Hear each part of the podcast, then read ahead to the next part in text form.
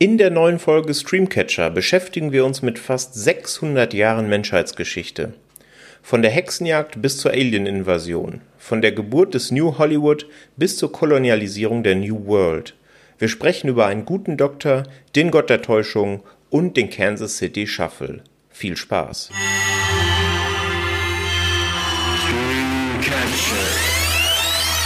And action!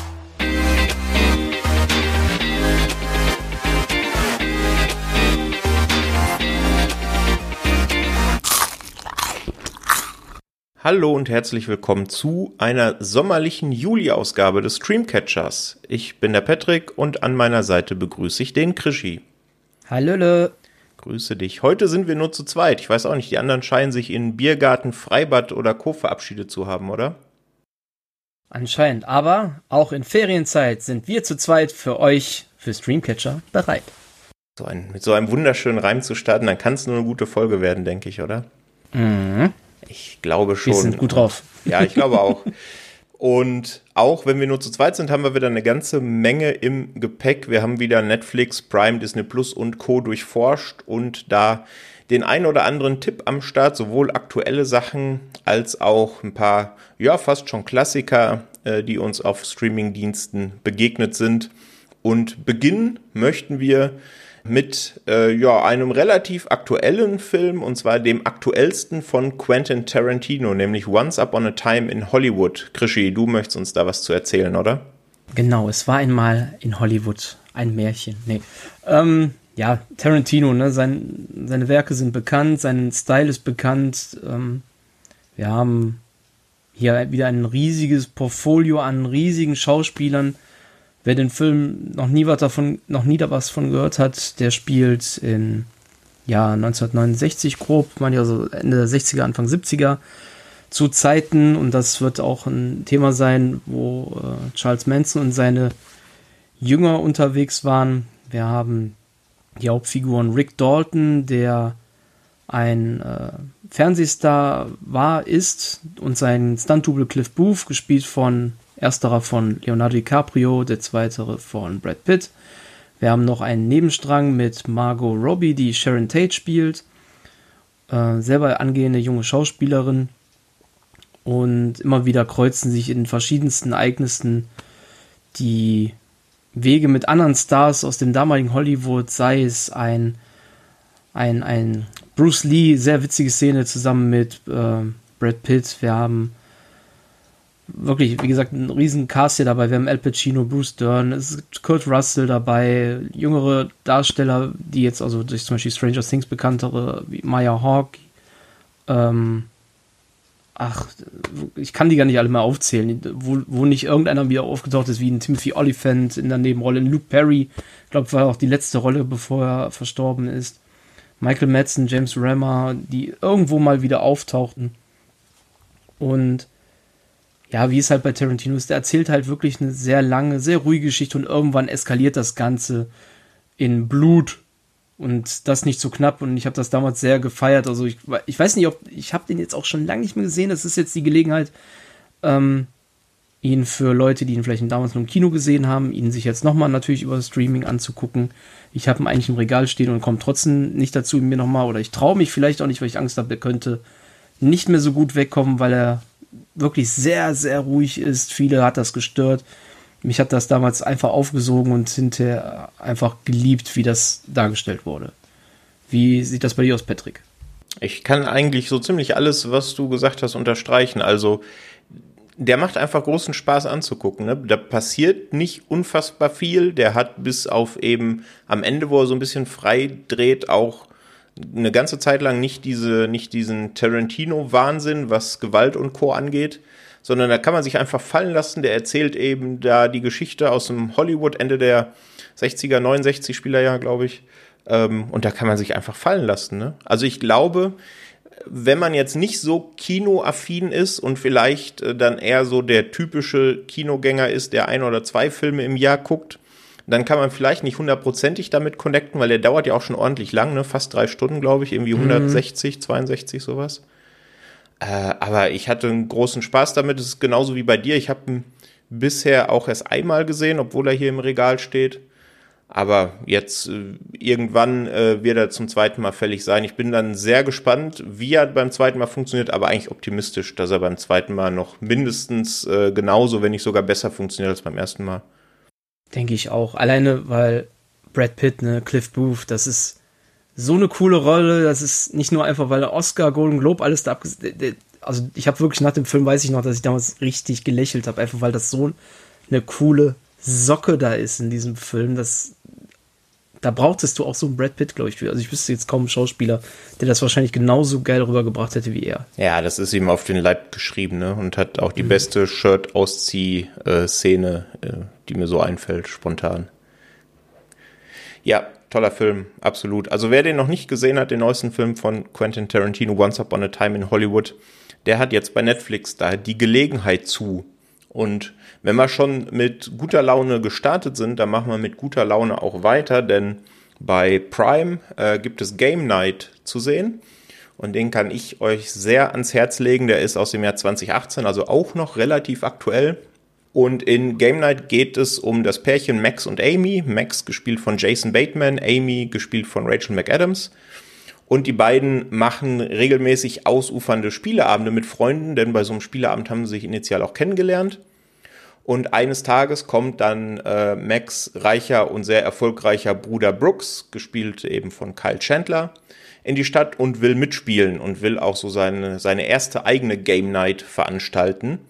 Und das entpuppt sich dann aber mehr als interaktives Rollenspiel, was dann eben auch so ein bisschen aus dem Ruder zu laufen scheint. Und der Film äh, spielt dann quasi in der, ja, in den, außer eben beim ersten Drittel, beim Aufgalopp, spielt er eigentlich komplett an diesem Abend, ne? Und zeigt so das ganze, den ganzen Spieleabend. Und ja, der macht einfach wahnsinnig viel Spaß. Ne? Der hat ein unfassbares Tempo, der Film. Es gibt auch einiges an Twists. Also da wird einem, glaube ich, in keiner Sekunde langweilig. Ich fand, der hat gute Gags. Und ich fand auch die Chemie zwischen Bateman und äh, Rachel McAdams super. Also das funktioniert richtig gut, da hat man ordentlich Spaß. Ähm, man muss natürlich sagen, klar, der erfindet irgendwie nichts neu. Ne? Also es ist quasi so eine Action-Comedy mit ein bisschen Thriller-Aspekt noch mit drin. Ähm, aber ich finde, der macht einfach Spaß. Der ist, glaube ich, für so einen für so einen schönen Sommerabend finde ich genau das Richtige. Oder Krischi, wie siehst du das? Du hast ihn auch gesehen, ne? Ja, und ja, das trifft es eigentlich ganz gut. Also wenn man jetzt mal sowas Schönes, jetzt so abends, man war vielleicht ein bisschen draußen, jetzt mal abgesehen von den Unwettern, die natürlich hier ein bisschen unterwegs sind, jetzt wenn mal wieder gut Sonne ist, man war unterwegs man möchte jetzt einfach mal ein bisschen runter und richtig Spaß haben, finde ich das Game Night echt ein Top-Film, den man sich da, wie du schon sagst, tolle Chemie zwischen den beiden. Ich finde Rachel McAdams eigentlich immer pures Gold. Die hat was äh, sehr Süßes an sich, was ich immer gerne sehe, was sehr ähm, Einnehmendes.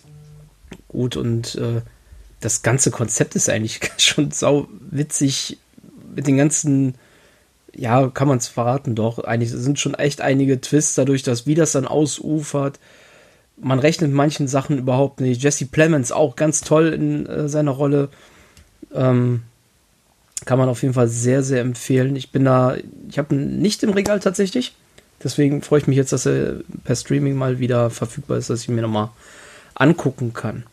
Oh ja, Jesse Plemons hätte ich da fast unterschlagen. Das darf man nicht. Er spielt nämlich den Nachbarn von, äh, von den beiden und der will immer bei den Spieleabenden dabei sein, aber die beiden drücken sich immer drum großartig. Und der hat auch einen sehr süßen Hund. Mhm. Und ja, der Hund hat auch eine bessere Rolle als ein anderer Hund in einem anderen Film, zu dem wir nachher noch kommen. ähm, ja, also ist ein toller Film. Man soll ja immer noch, ne, auch wenn jetzt die Impfquoten steigen, immer noch so ein bisschen auf Social Distancing achten. Ne? Also bevor man da jetzt sich die fünf besten Freunde zum eigenen Spieleabend einlädt, sollte man lieber erstmal noch Game Night gucken, oder? ja, wer weiß. Also bevor ich so, ich hätte glaube ich immer so ein bisschen im Hinterkopf, wie so ein Spielabend enden könnte. Also mich kriegst du für so interaktive Sachen nicht mehr nach dem Film. genau. Also wenn ihr auch Bock drauf habt, dann schaut euch Game Night auf Prime Video an. Und wir bleiben bei Prime und bleiben auch bei den gute Laune Filmen. Das ist irgendwie, das war gar nicht so beabsichtigt, dass es heute so eine gute Laune Episode wird, aber es wird nachher noch ein bisschen düsterer, keine Angst. Äh, Krischi, du wolltest uns was zu The Nice Guys erzählen. Ja, die, wie ich es vorhin gelesen habe, das habe ich für mich gar nicht so empfunden, die Neo-Noir-Filmkomödie von Shane Black. Shane Black kennt man vielleicht den Namen. Er hat ähm, ist unter anderem für Lethal Weapon verantwortlich, hat da das Grundlegende geschrieben. Wir hatten schon mal in unserem Fokus drüber gesprochen, er spielt nicht nur einen Predator mit, er hat das auch mal ein bisschen damals äh, wohl mit überarbeitet.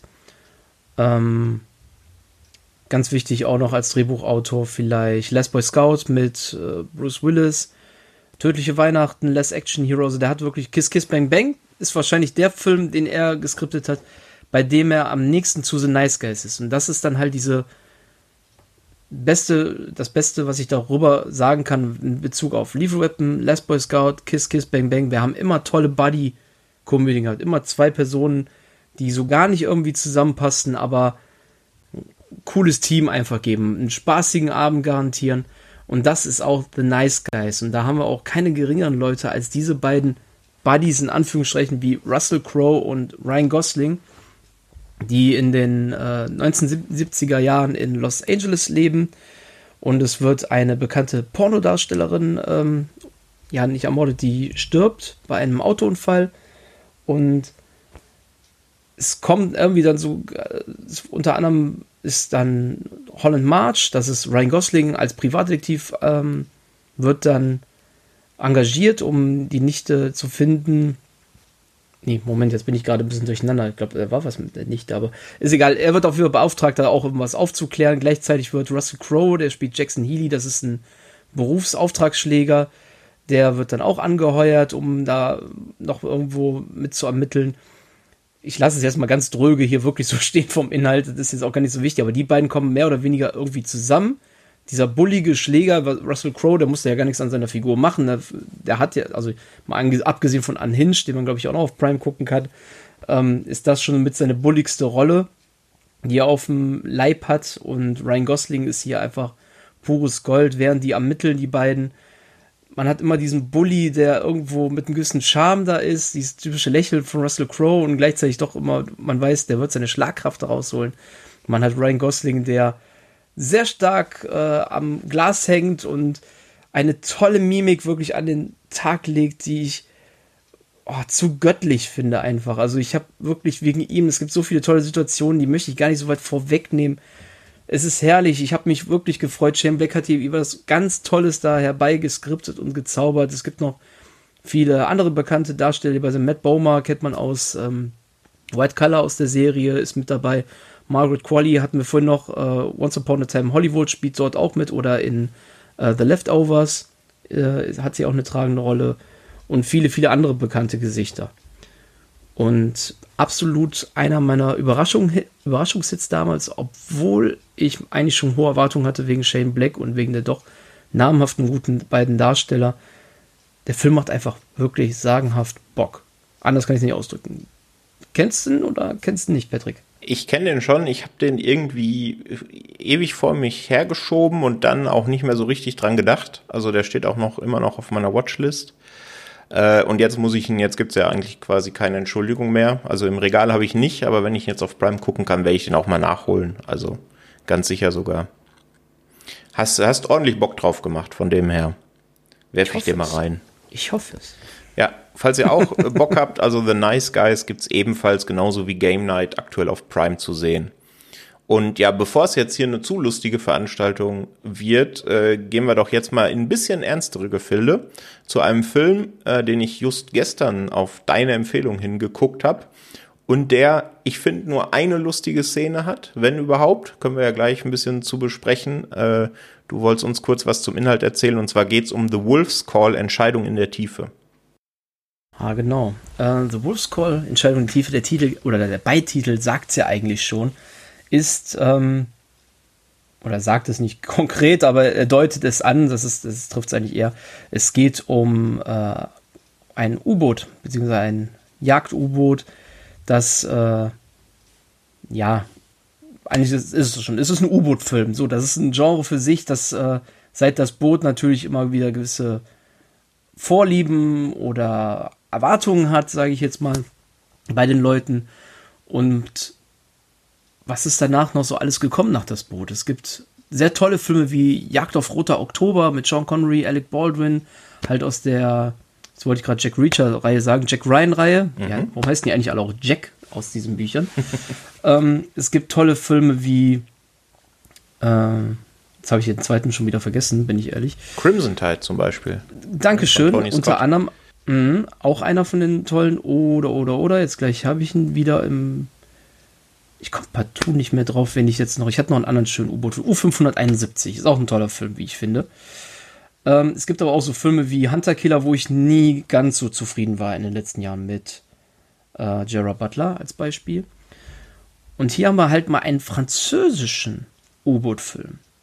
Unter anderem mit Omar Sy, mit Mathieu Kassowitz, mit Reda Kateb. Reda Kateb kann ich jetzt ehrlich gesagt nicht zuordnen, wo man den noch herkennen könnte, aber Omar Sy äh, kennt man natürlich aus ziemlich beste Freunde und vielen, vielen anderen Filmen. Wir haben noch letzten Monat erst über Lupin gesprochen, wo er mit dabei ist. Mathieu Kas äh, äh, Kassowitz kennt man aus Die wunderbare Welt, äh, die fabelhafte Welt der Amelie, knapp daneben. Ähm, oder als Regisseur aus äh, Hass, Lahain, auch sehr toller Film. Und die Hauptrolle hat aber jemand anders, das ist François Civil, kannte ich vorher überhaupt nicht. Und er spielt äh, ja, den jungen Mann, den ich, dessen Namen ich eigentlich fast nie richtig aussprechen konnte, Chantaré, ich habe jetzt gar nicht mehr den Namen richtig, wie er ausgesprochen wird, auf den, in den Ohren. Und da sind wir auch bei dem Punkt, er ist äh, der so Nahakustiker an Bord dieser, dieses U-Boots, ein sehr junger dazu und verfügt über diesen, äh, über dieses perfekte Gehör und hört, kann dann anhand von den Geräuschen über das Sonar hören, wie sich eine Schiffsschraube dreht, was da vielleicht noch unter Wasser lauert für Gefahr oder oberhalb der Wasseroberfläche. Und das ist auch direkt der Anfang. Wir starten bei dem Film einfach mitten in, einem, in einer Mission, wo Kampfschwimmer der französischen Marine ähm, rausgeholt werden müssen an der syrischen Küste. Und das ist ein top spannender Start. Und danach geht es dann halt weiter mit der Spannung.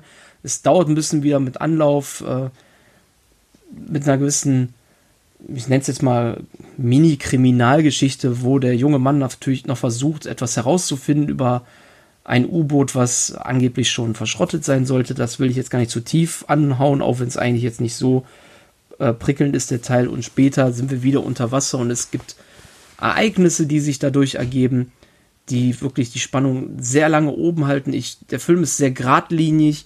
Es ist ähm, für den einen oder anderen vielleicht dann auch sehr unkreativ. Ich persönlich fand den einfach nur spannend, äh, wurde optimal unterhalten fand es gut, dass da nicht eine so übertriebene Action war und der war visuell tatsächlich für, klingt jetzt fies, für einen französischen Film. Aber ich hätte nicht erwartet, dass ein französischer Film sich optisch so gut präsentiert, wie es hier am Ende The Wolf's Call getan hat. Wie siehst du das, Patrick? Ja, im, im Grunde genauso. Also bei mir ist es ja noch relativ frisch. Ich habe ihn, wie gesagt, gestern gesehen. Äh, ich finde, also der Anfang ist mega. Also da wäre die Spannungsschraube direkt angezogen bis zum geht nicht mehr. Man wird direkt in die Action geworfen, richtig gut. Mittelteil nimmt er sich dann wirklich ein bisschen Zeit, hast du ja vorhin auch gesagt. Ne? Also gerade als sich so eine zarte Liebesgeschichte anbahnt, habe ich gedacht, ach nö, das, das brauche ich jetzt nicht, das muss jetzt nicht sein. Und ich wusste ja auch nicht, ich habe nichts von dem Film vorher gelesen, auch keine Rezension, eben nur deine Empfehlung. Deswegen hätte es auch durchaus sein können, dass es eben nach dieser anfänglichen Spannungsszene dann in einen Liebesfilm mündet oder in ein Gerichtsdrama mündet oder was auch immer, tut's dann nicht, zum Glück. Also ähm, es geht dann ordentlich wieder in die Spannung später. Und ich finde das einfach faszinierend. Das ist ja ein Regiedebüt, ne? Und der gute Mann hat auch noch das Drehbuch selber geschrieben, ist ein Originaldrehbuch, mhm. also nichts Adaptiertes. Äh, das hätte ja auch klassischer Romanstoff sein können, eigentlich, ne? Ja, doch, so geradlinig, wie es erzählt war, definitiv, ja. würde ich sagen. Und ja, Cast auch super. Also du hast ja gesagt, das ist ein französischer Film, dem auch entsprechend auch hauptsächlich französischer Cast. Mein MVP war auf jeden Fall äh, Reda Kateb. Ich hoffe, ja. ich spreche ihn richtig aus. Hammer. Also da werde ich mal auf die Suche gehen, wo der gute Mann noch so mitgespielt hat. Der hat mich richtig, richtig in seinen Bann gezogen. Ja, und auch das Finale am Ende ist halt richtig, richtig gut und der hört auch genau zum richtigen Zeitpunkt auf, der Film ganz, ganz große Empfehlung, wenn man auch nur im, im entferntesten irgendetwas so mit U-Boot, Spannungs-, Actionfilmen anfangen kann. Also Definitiv. da bedanke ich mich sehr herzlich für den Tipp. Ja, den muss ich aber auch ein bisschen umleiten auf unseren lieben Jan. Ähm, ich hatte zwar den Film schon damals wegen Omassi auf dem Zettel, hab ihn aber komplett vergessen und verschmäht wegen Hunter Killer. Und da der Film auch letztens noch auf ähm, ARD wohl lief, hatte Jan ihn uns ja empfohlen oder hatte nochmal zur Sprache gebracht, wodurch ich mir auch gleich am nächsten Tag angeschaut habe und nochmal mit ins Boxhorn stoßen musste. Ne? Also dass der Tipp ist definitiv da. Äh, wer ihn jetzt auf Netflix sucht, ganz wichtig, der ist auch teilweise, äh, steht er da als das Heulen des Wolfes. Das äh, ergibt sich natürlich bei The Wolf's Call auch aus dem Namen, aber ich hätte jetzt nicht darauf reagiert, weil das Bild es auch nicht direkt verrät. Ja, das also, stimmt. Also das also, ist wieder der klassische Fall, dass der eigentliche Kinotitel Entscheidung in der Tiefe damit ja schon einen deutschen Untertitel hat, aber der jetzt mit das Heulen des Wolfes nochmal einen alleinigen deutschen Titel gekriegt hat. Das ist manchmal merkwürdige Entscheidung, ne? Ja, aber gut. Kann ich bei dem Film mehr mitleben, als bei, äh, wenn da steht, der gute Will Hunting. ja, das stimmt. Das schaudert's mich. Das stimmt. Ja, also The Wolf's Call, Entscheidung in der Tiefe, ähm, gibt es bei Netflix. Dicke Empfehlung von uns beiden und auch vom lieben Jan. Ähm, gehen wir mal wieder zurück zu Prime und werden, achso, erstmal zurück äh, zu der einen lustigen Szene. Weißt du da, welche ich meine oder fandst du, der hat überhaupt keine Auflockerung zwischendurch? Ähm, hat das was mit einem Telefonat zu tun? Ja, hat's. Ja, aber ich habe es in dem Moment gehasst, muss ich ehrlich sagen, weil man hatte eigentlich gerade einen schönen Spannungsbogen und dann war das so, also mich hat es ein bisschen rausgerissen, habe gedacht, ey, das war jetzt unnötig. Ja. In jeder anderen Szene gerne. Da gerade, wo es so mit der Liebesgeschichte hätten die mir jeden blöden Witz erzählen können in der Zeit, weil es eh unrelevant war. Und dann ist man gerade in einem sehr spannenden Moment und dann, ja, lassen wir das mal so an dieser Stelle stehen. da könnt ihr uns, äh, liebe HörerInnen, ja Feedback geben, wenn ihr den Film jetzt schaut, ob ihr die Szene gefunden habt und ob euch die auch rausgerissen hat. Äh, wir spoilern die natürlich jetzt nicht. Aber wie ich jetzt drauf komme, weil eben der nächste Film wieder deutlich mehr zum Lachen hat, wie ich finde, und ja auch ein ziemliches äh, Star-Ensemble am Start hat, ne? also mit Josh Hartnett, Morgan Freeman, Bruce Willis und Co. Und ja, die Rede ist von Lucky Number 11, der jetzt bei Prime im Angebot ist. Da kannst du uns auch ein bisschen was zu erzählen, oder? Gerne, weil es auch einer meiner absoluten Lieblingsfilme ist. Ähm, wer sich mal in meinem Letterbox-Account umschaut und meine Top Filme sich anguckt, da, da rankiert er unter diesen Top 4, die man da immer sich aussuchen kann. Und äh, ja, es geht darum, dass man am Anfang des Filmes in diesem äh, Thriller sieht, dass äh, zwei Männer umgebracht werden, was sich später noch als Buchmacher herausstellt, und die äh, Bücher danach weg sind. Und diese Buchmacher gehörten zu zwei rivalisierenden ähm, ich wollte sie jetzt gerade Päpste nennen, aber irgendwo ist es ja so, also Gangsterbosse, die auf der einen Seite ist es der ähm, Boss, gespielt von Morgan Freeman, auf der anderen Seite ist es der Rabbi, gespielt von Ben Kingsley. Und wir haben dann unseren, ja, unser armes ähm, Männlein, sage ich jetzt mal, das ist ähm, Josh Hartnett, das ist, äh, der spielt Slevin, der nur seinen Kumpel Nick besuchen möchte und fälschlicherweise für diesen Nick gehalten wird der diesen Gangstern Geld schuldet. Und dann wird er halt einmal von den Schlägern des Bosses abgeholt, einmal von denen des Rabbi. Und beide legen ihm dann praktisch was auf, um seine Schuld erlassen zu bekommen. Der Boss möchte, dass er den Sohn des Rabbis umbringt, der Rabbi wiederum möchte, dass er auch was für ihn erledigt. Und so in dieser Zwickmühle ist halt unser lieber Slevin gefangen und versucht sich da irgendwie rauszuwinden mit vielen flapsigen Sprüchen und ähm, ja, was er nicht weiß, ist, dass ein weiterer Profikiller schon auf dem, auch auf ihn auch schon Jagd macht, ein, und zwar Mr. Goodcat, Mr. Smith, ich weiß jetzt gar nicht mehr, der hat da mehrere Namen, und das ist Bruce Willis, der dann auch noch mit ins Spiel kommt. Ganz toller Film, du sagtest, es ist ja schon ein toller Cast dabei, auch Lucy Liu mit dabei, äh, Corey Stoll kennt man vielleicht noch aus dem ersten Ant-Man-Film oder natürlich House, ähm, House of Cards, ich wollte gerade Haus des Geldes schon sagen, zu viele Häuser. Unter anderem Stanley Tucci, ganz wichtig auch noch in äh, dieser Liste mit aufzuzählen, ist ein Polizist, der auch noch dann natürlich dann entsprechend bei den Aktiv Aktivitäten der beiden Gangsterbosse aufmerksam wird und damit was zu tun hat. Und es ist, ich möchte nicht zu viel verraten. Die Leute sollen sich das einfach angucken, es so lieben, wie ich es damals geliebt habe, als der Film, der kam 2006 raus. Ich habe ihn, glaube ich, 2007, 2008 gesehen. Da war er einfach nur einer meiner ersten in der Sammlung. Ich habe gesehen, was für ein Cast dabei ist. habe eigentlich gedacht, ah, das könnte ordentlich in die Hose gehen, angeguckt und seit heute liebe ich ihn auch, vor allem wegen dieser vielen, vielen göttlichen One-Liner, Zitate, die man darunter raus kann. Ich liebe es. Ich liebe es wirklich. Gerade vom Rabbi. Ben Kingsley. Der hat viele tolle Sachen. Josh Hartnett hat viele tolle Sprüche. Das ist klasse. Also ich liebe diesen Film. Ja, geht mir ganz genauso. Ich finde, der hat einfach bis heute viel zu wenig Aufmerksamkeit. Ähm, das war, als ich ihn damals das erste Mal gesehen habe, dachte ich, hä, warum ist denn jetzt der Film schon vorbei? Weil der geht ja knapp über 100 Minuten, fühlt sich aber irgendwie an, als hätte er eine halbe Stunde gedauert und man will da einfach noch mehr sehen. Weil der mhm. halt so ein unglaubliches Tempo hat. Ne? Dann natürlich auch noch ein paar Twists, einen, den ich nicht hab kommen sehen, äh, der richtig Spaß gemacht hat. Ähm, ja, und das ganze Ensemble und der Witz und ja, es ist ein richtig, richtiger gute Laune-Film, finde ich. Hat natürlich ein, zwei Gewaltspitzen, ne? Ja, gute Laune-Film ist vielleicht auch zu vieles Guten. Es ist halt, als wenn Tarantino und die Coen-Brüder sich ein Kind gemacht hätten. Also irgendwo da in der Mitte fast. Also genau, das, ja, das, das trifft ganz gut. Wenn man Tarantino und Cohen so zur Unterhaltung schaut und einen das nicht zu sehr irgendwo mitnimmt, dann ist es bei Lucky Number 11 genauso, ja. Ja, also von uns beiden große Empfehlung. Lucky Number 11 äh, gibt es bei Prime zu sehen. Wir bleiben bei Prime und kommen zu einem Film, bei dem wir zumindest nicht beide eine uneingeschränkte Empfehlung aussprechen werden. Und zu einem Film, der noch relativ aktuell ist, nämlich zu The Tomorrow War.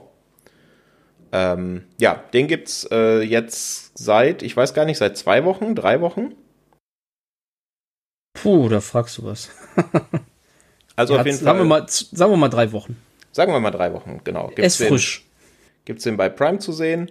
Und ja, es geht drum, also der spielt äh, nächstes Jahr im Jahr 2022 und zwar zur WM, ähm, die ja dann nächstes Jahr leider in Katar stattfindet. Und am Abend des WM-Finales ist es so, dass dann auf dem Spielfeld äh, sich so ein Zeitportal öffnet und aus diesem Portal äh, Militärangehörige erscheinen und die dann sagen, dass sie aus der Zukunft kommen, aus dem Jahr 2051. Ähm, und sie gerade Opfer einer Alien-Invasion werden. Also scheinbar geht da mehr oder minder die Welt unter. Ähm, und ja, sie brauchen im Grunde jede Hilfe, die sie kriegen können, weil natürlich auch die Zukunft der Menschen aus dem Jahr 2022 davon abhängt, weil ansonsten haben die natürlich alle ein Ablaufdatum mehr oder weniger. Ähm, ja, diese Aliens, die da 2051 auf die Erde kommen, heißen White Spikes. Und jetzt geht es eben darum, dass die Menschheit quasi vereint, also sowohl die aus dem Jahr 2051 als auch die aus dem Jahr 2022 versuchen, diese Alien-Invasion abzuhalten. Ja.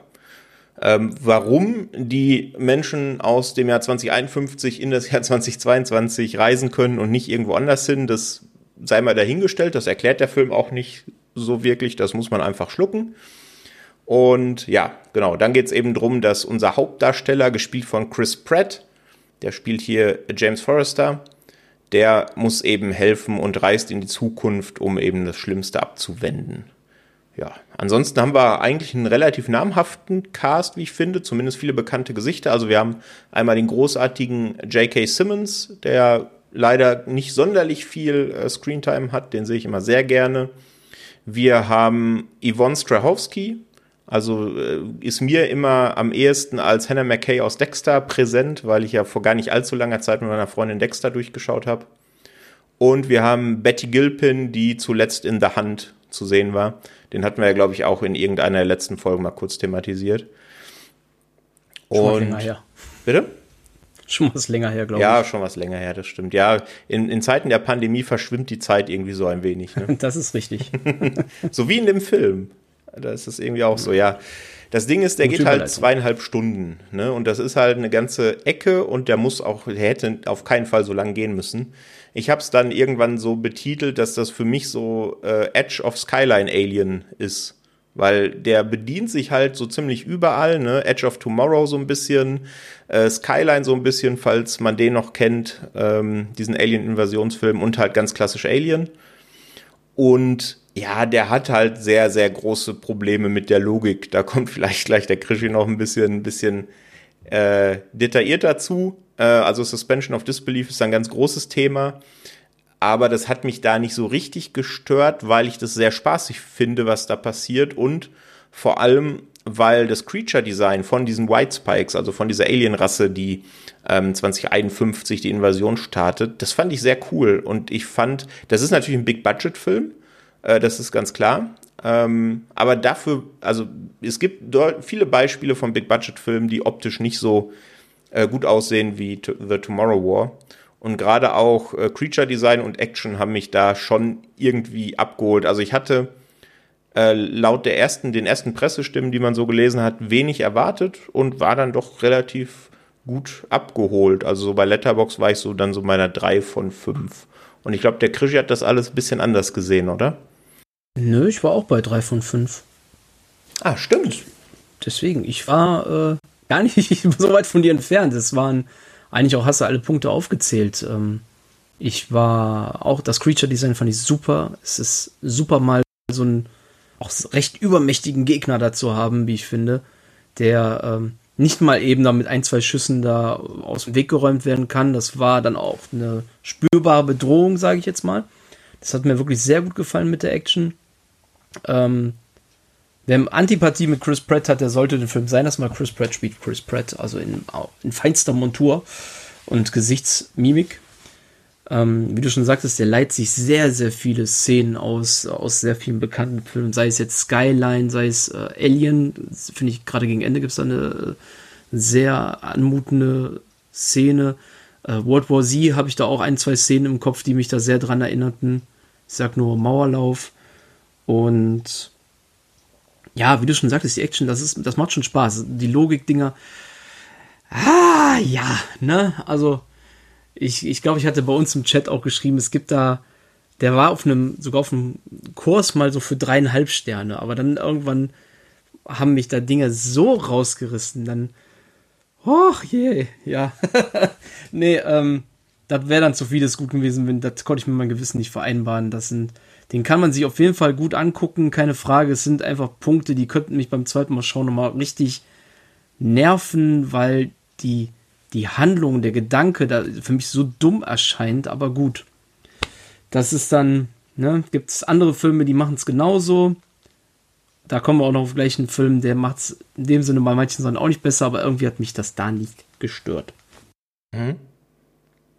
Ja, gehe ich eigentlich mit. Also, den, den kann man machen, der macht Spaß, ist natürlich immer, ja, äh, wenn man sich dann das dicke Budget anguckt, was er hatte, ob er jetzt da genug rausgemacht hat, sei mal dahingestellt. Ich glaube, der hätte aber auch auf der großen Leinwand funktioniert, wie gesagt, weil der optisch eigentlich äh, ein Hingucker ist. Wenn man da bisschen die Plotholes äh, gestopft hätte und ihn vielleicht ein bisschen gestrafft hätte, damit er nicht ganz zweieinhalb Stunden gehen muss, dann wäre da, glaube ich, noch ein bisschen mehr drin gewesen. Ne? Halbe Stunde kürzer hätte dem Film gut getan. Ja. Ich bin auch sehr überrascht gewesen. Ich dachte, der Film müsste jetzt eigentlich an dieser Stelle vorbei sein und dann ging er doch noch mal eine halbe Stunde. Ähm, das fand ich an sich nicht schlecht, was dann passiert ist, aber bestimmt hätte man ihn woanders irgendwo noch mal ein bisschen kürzen können. Wo es unsinnig, nicht unsinnig war, aber das, was die zeigen, hat es nicht. Ich weiß, was die damit machen wollten. Auch vielleicht ein bisschen emotional die Leute abgreifen. Das hat bei mir aber null geklappt. Ähm, gut. Ist dann halt so.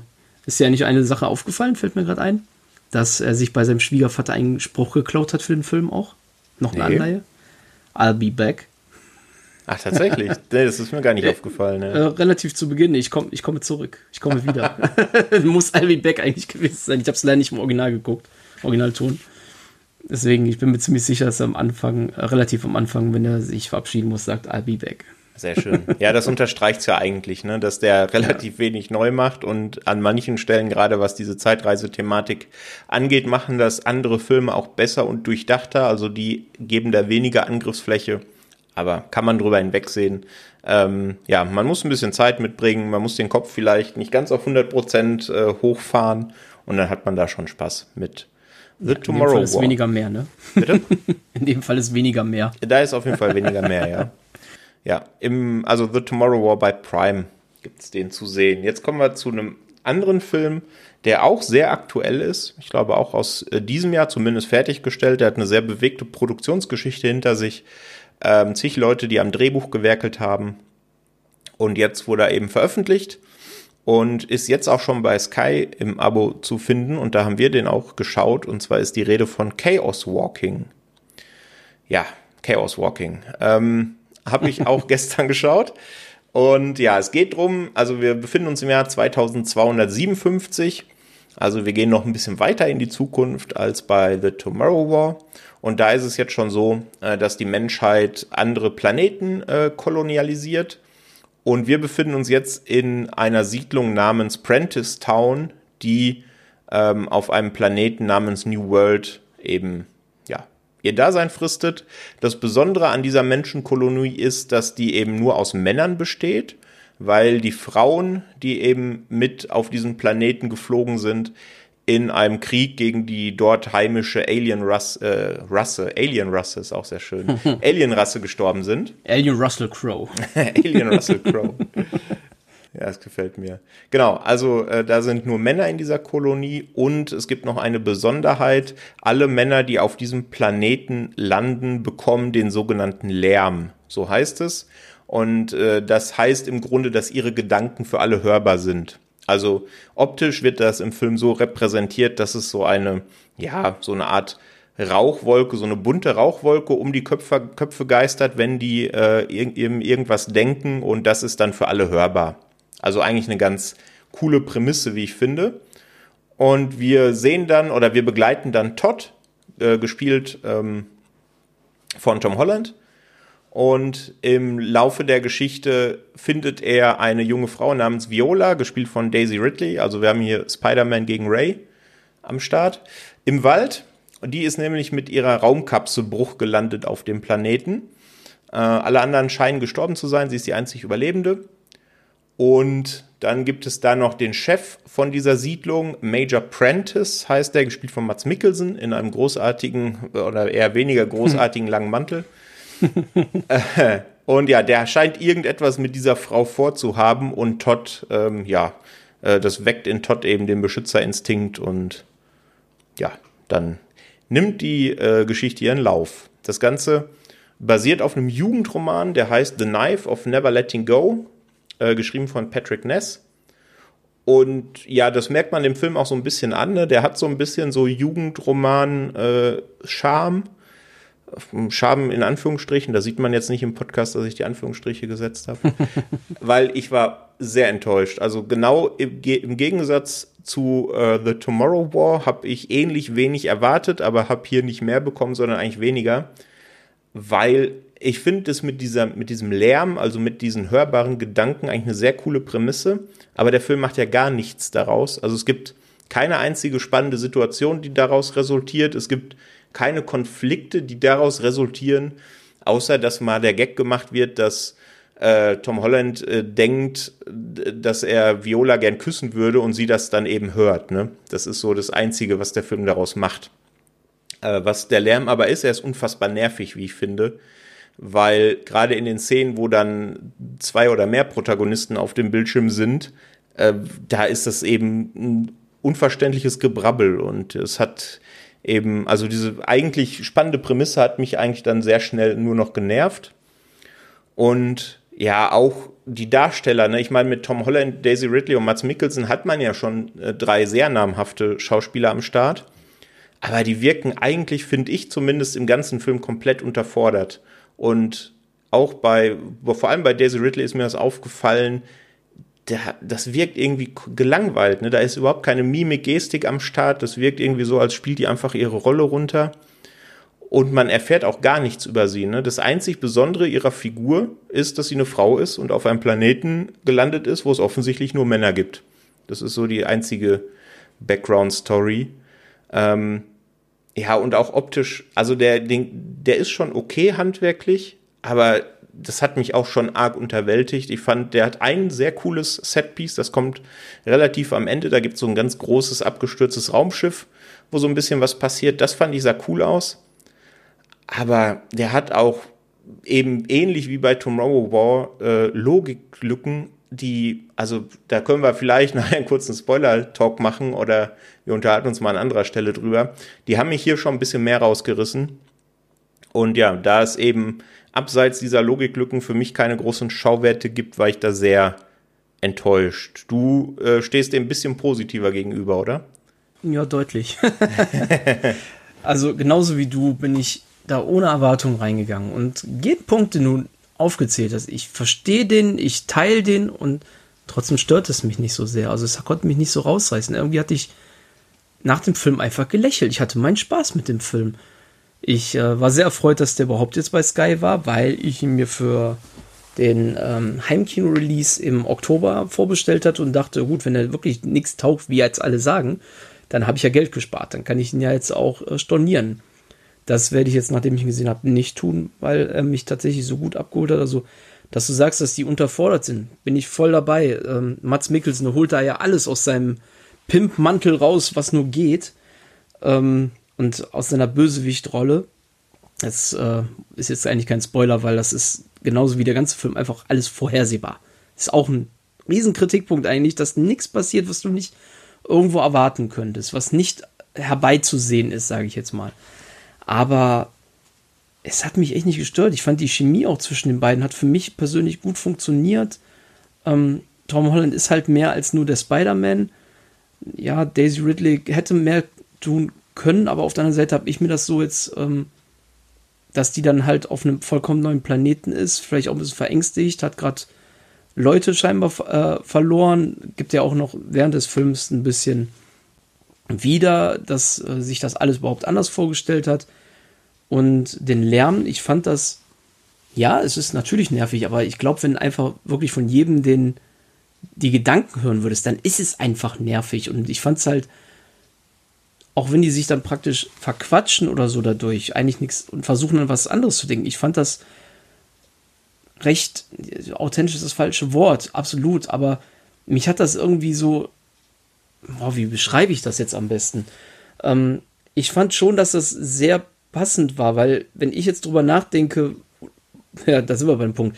Ich, man denkt ja ständig und wenn man gerade versucht, an was nicht zu denken, denkt man erst recht daran.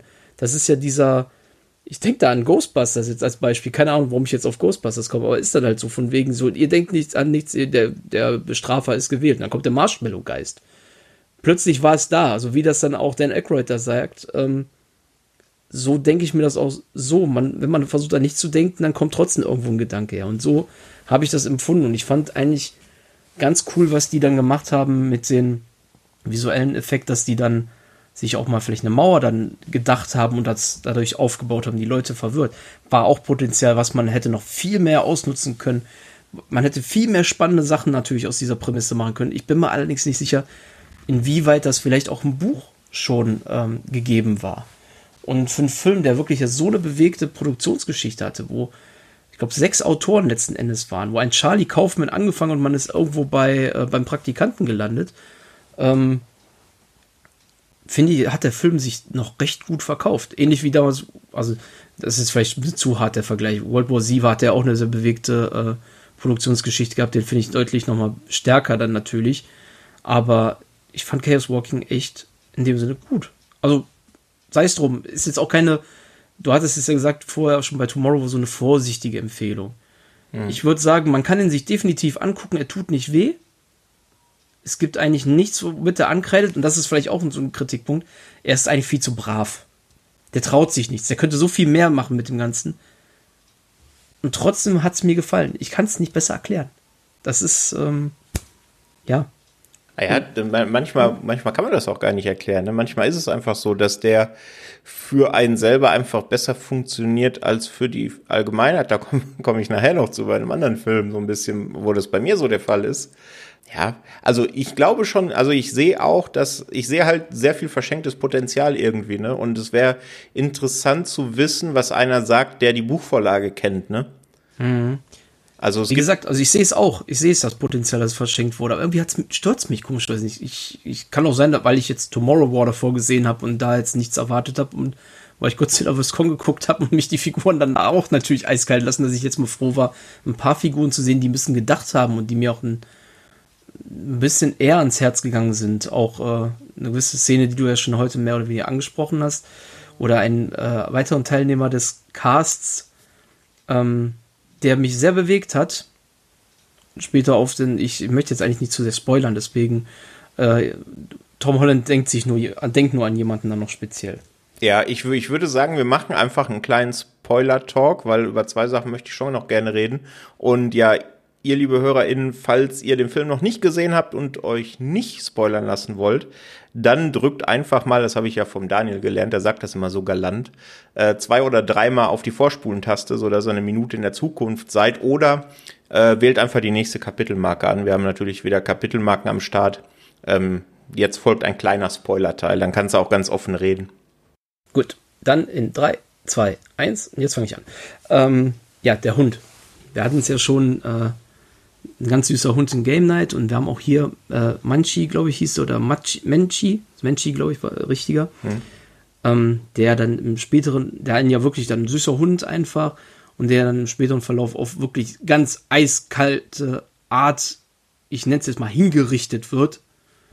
Ähm, wo ich mir einfach nur gewünscht habe, dass diese Figur, die es tut, einfach elendig brennt, wie er es eigentlich selber immer vor sich her denkt, mhm. murmelt, wie auch immer. Und äh, die Szene dann halt auf diesem Hochturm, wenn er daran denkt und so, das hat mich schon ein bisschen ergriffen, weil ich dann, dann ich bin halt auch großer Hundefreund, ich weiß, du bist es ja auch. Ja. Das hat mich schon ein bisschen ergriffen. Ja, also das auf dem Turm dann, als sich Tom Hollands Charakter daran erinnert und das dann natürlich auch visualisiert, ähm, ja, das hat mich auch gekriegt. Ich finde es aber irgendwie, es wird so sinnlos da mit den Tieren umgegangen, ne? Also klar, dass ja, das sein, Pferd auch. dass, ja, dass sein Hund stirbt, das nimmt ihn dann mit, aber spielt für die Story keinerlei Rolle. Es werden einfach zwei Pferde getötet. Ich meine, wenn das bei Red Dead Redemption 2 oder so mal passiert, dann ist das vielleicht lustig, aber in einem Film habe ich nicht verstanden, was das soll so richtig.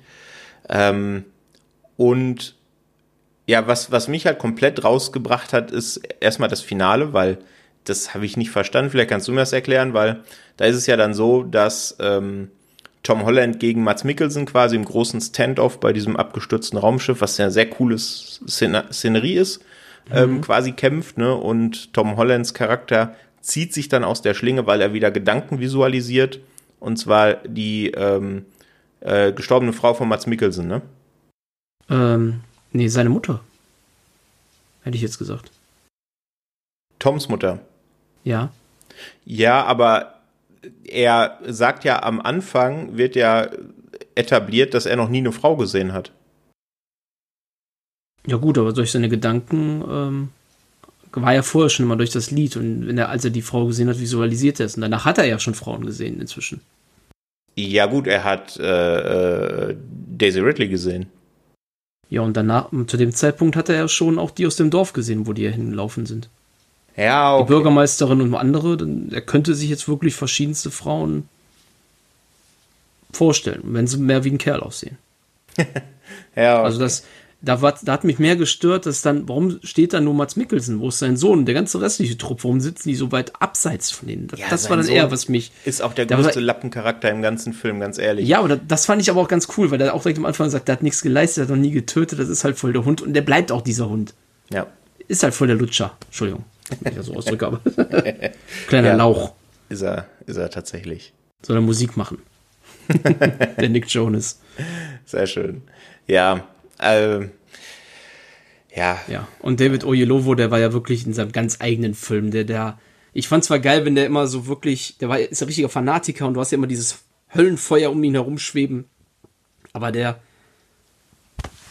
der hat da so gar nicht reingepasst. Ja, der wirkt halt wie so ein ganz weirder NPC aus irgendeinem so äh, Videorollenspiel, dem man immer so begegnet und der dann am Ende so eine mega coole Quest für einen hat, aber der hat ja einfach nichts. Also ich weiß nicht, was also das, das haben wir im Vorgespräch ja kurz gehabt, ne? Das wäre mal schön, wenn da irgendeiner den die Buchvorlage kennt. Ich glaube, das ist ein Charakter, der im Buch eine deutlich wichtige Rolle einnimmt und der da auch einen richtigen Character Arc hat.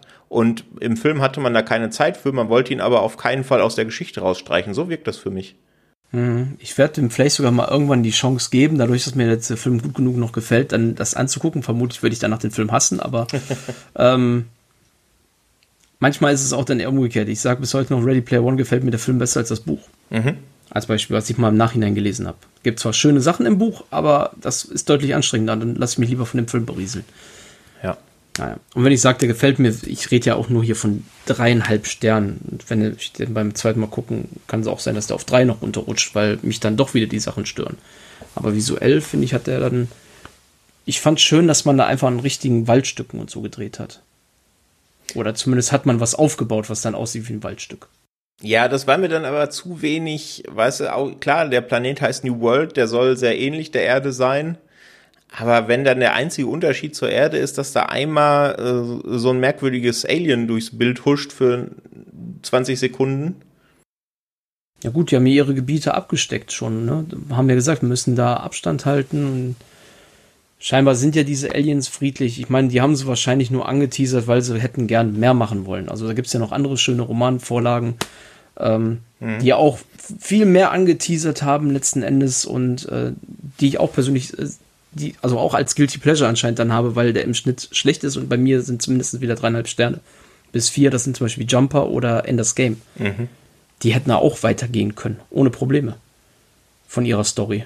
So, so, so in eine ähnliche Richtung geht das dann auch, ne? Also von so ja. Tonalität her und Co. Also wer, ja, also den kann man, den kann man mal machen. Also es ist ja sowieso so, auch wenn uns jetzt ein Film gar nicht gefällt, also ich habe glaube ich zwei von fünf gegeben, dann sollte man sich natürlich da immer äh, selber eine Meinung bilden und gerade wenn man das Abo eh hat, kann man da auch gerne die zwei Stunden investieren und sich den Film anschauen. Vielleicht funktioniert er besser als bei mir, vielleicht funktioniert er vielleicht sogar noch besser als bei dir, keine Ahnung. Deswegen bildet euch da gerne die eigene Meinung. Genau. 1,45 kann man investieren. Ich denke auch. okay. Ähm, dann haben wir es, glaube ich, zu Chaos Walking. Dann kommen wir jetzt mal zum ersten Horrorfilm für heute. Und zwar ist es ein sehr aktueller, der kam nämlich am 14.07. zu Netflix und hört auf den Titel A Classic Horror Story. Ist eine italienische Produktion, inszeniert von Roberto De Feo und Paolo Stripoli.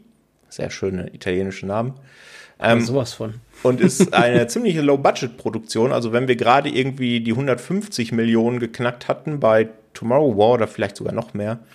A Classic Horror Story hatte drei Millionen, was aus heut, heutigen Gesichtspunkten ja verschwindend gering ist, auch für einen Genrefilm.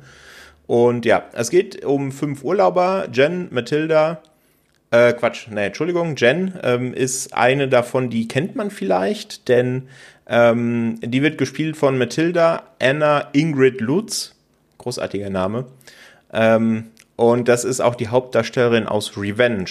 Also ein ähm, ja, Rache-Thriller aus, ich glaube, vor drei Jahren kam der raus und der hat für relativ viel Aufsehen gesorgt. Ist, glaube ich, ein sehr guter Vertreter seiner Zunft. Ich habe ihn jetzt persönlich noch nicht gesehen. Und die anderen, andere Darstellerriege sind eben fast ausschließlich italienische Schauspieler, von denen man in Deutschland jetzt noch nicht so viel äh, gesehen hat. Also relativ unverbrauchte Darstellerriege. Ja, und die äh, Gruppe von diesen fünf Urlaubern, die sind eben zusammengewürfelt. Also wir haben da ein Pärchen, wir haben da ähm, so ein bisschen den, ähm, den der äh, das, das Wohnmobil gehört, mit dem sie da unterwegs sind. Also ist so eine Art Fahrgemeinschaft, die einfach das gleiche Ziel haben. Und die lernen sich dann kennen auf der Fahrt und crashen dann irgendwann allerdings ihr Wohnmobil, weil sie einem Tier auf der Straße ausweichen wollen und verlieren da alle kurzes Bewusstsein. Und als sie wieder zu sich kommen, steht dieses Wohnmobil auf einmal nicht mehr neben der Straße, da wo sie eben gecrashed sind, sondern mitten auf einer äh, weiten Wiese und keiner weiß so richtig, wie sie jetzt da hingekommen sind. Auf jeden Fall springt das Wohnmobil nicht mehr an und direkt vor ihnen auf dieser Wiese ist so ein Holzhaus, was eine ganz merkwürdige Form hat und auch komplett da alleine steht, mitten im Nichts quasi. Und ja, die gehen dann natürlich in dieses ähm, Holzhaus, weil sie sich Hilfe holen wollen und da Hilfe sich erhoffen, machen dann aber Bekanntschaft mit einem sehr merkwürdigen und sehr übel gelaunten Kult, wenn man so will. Und dann geht eben A Classic Horror Story los.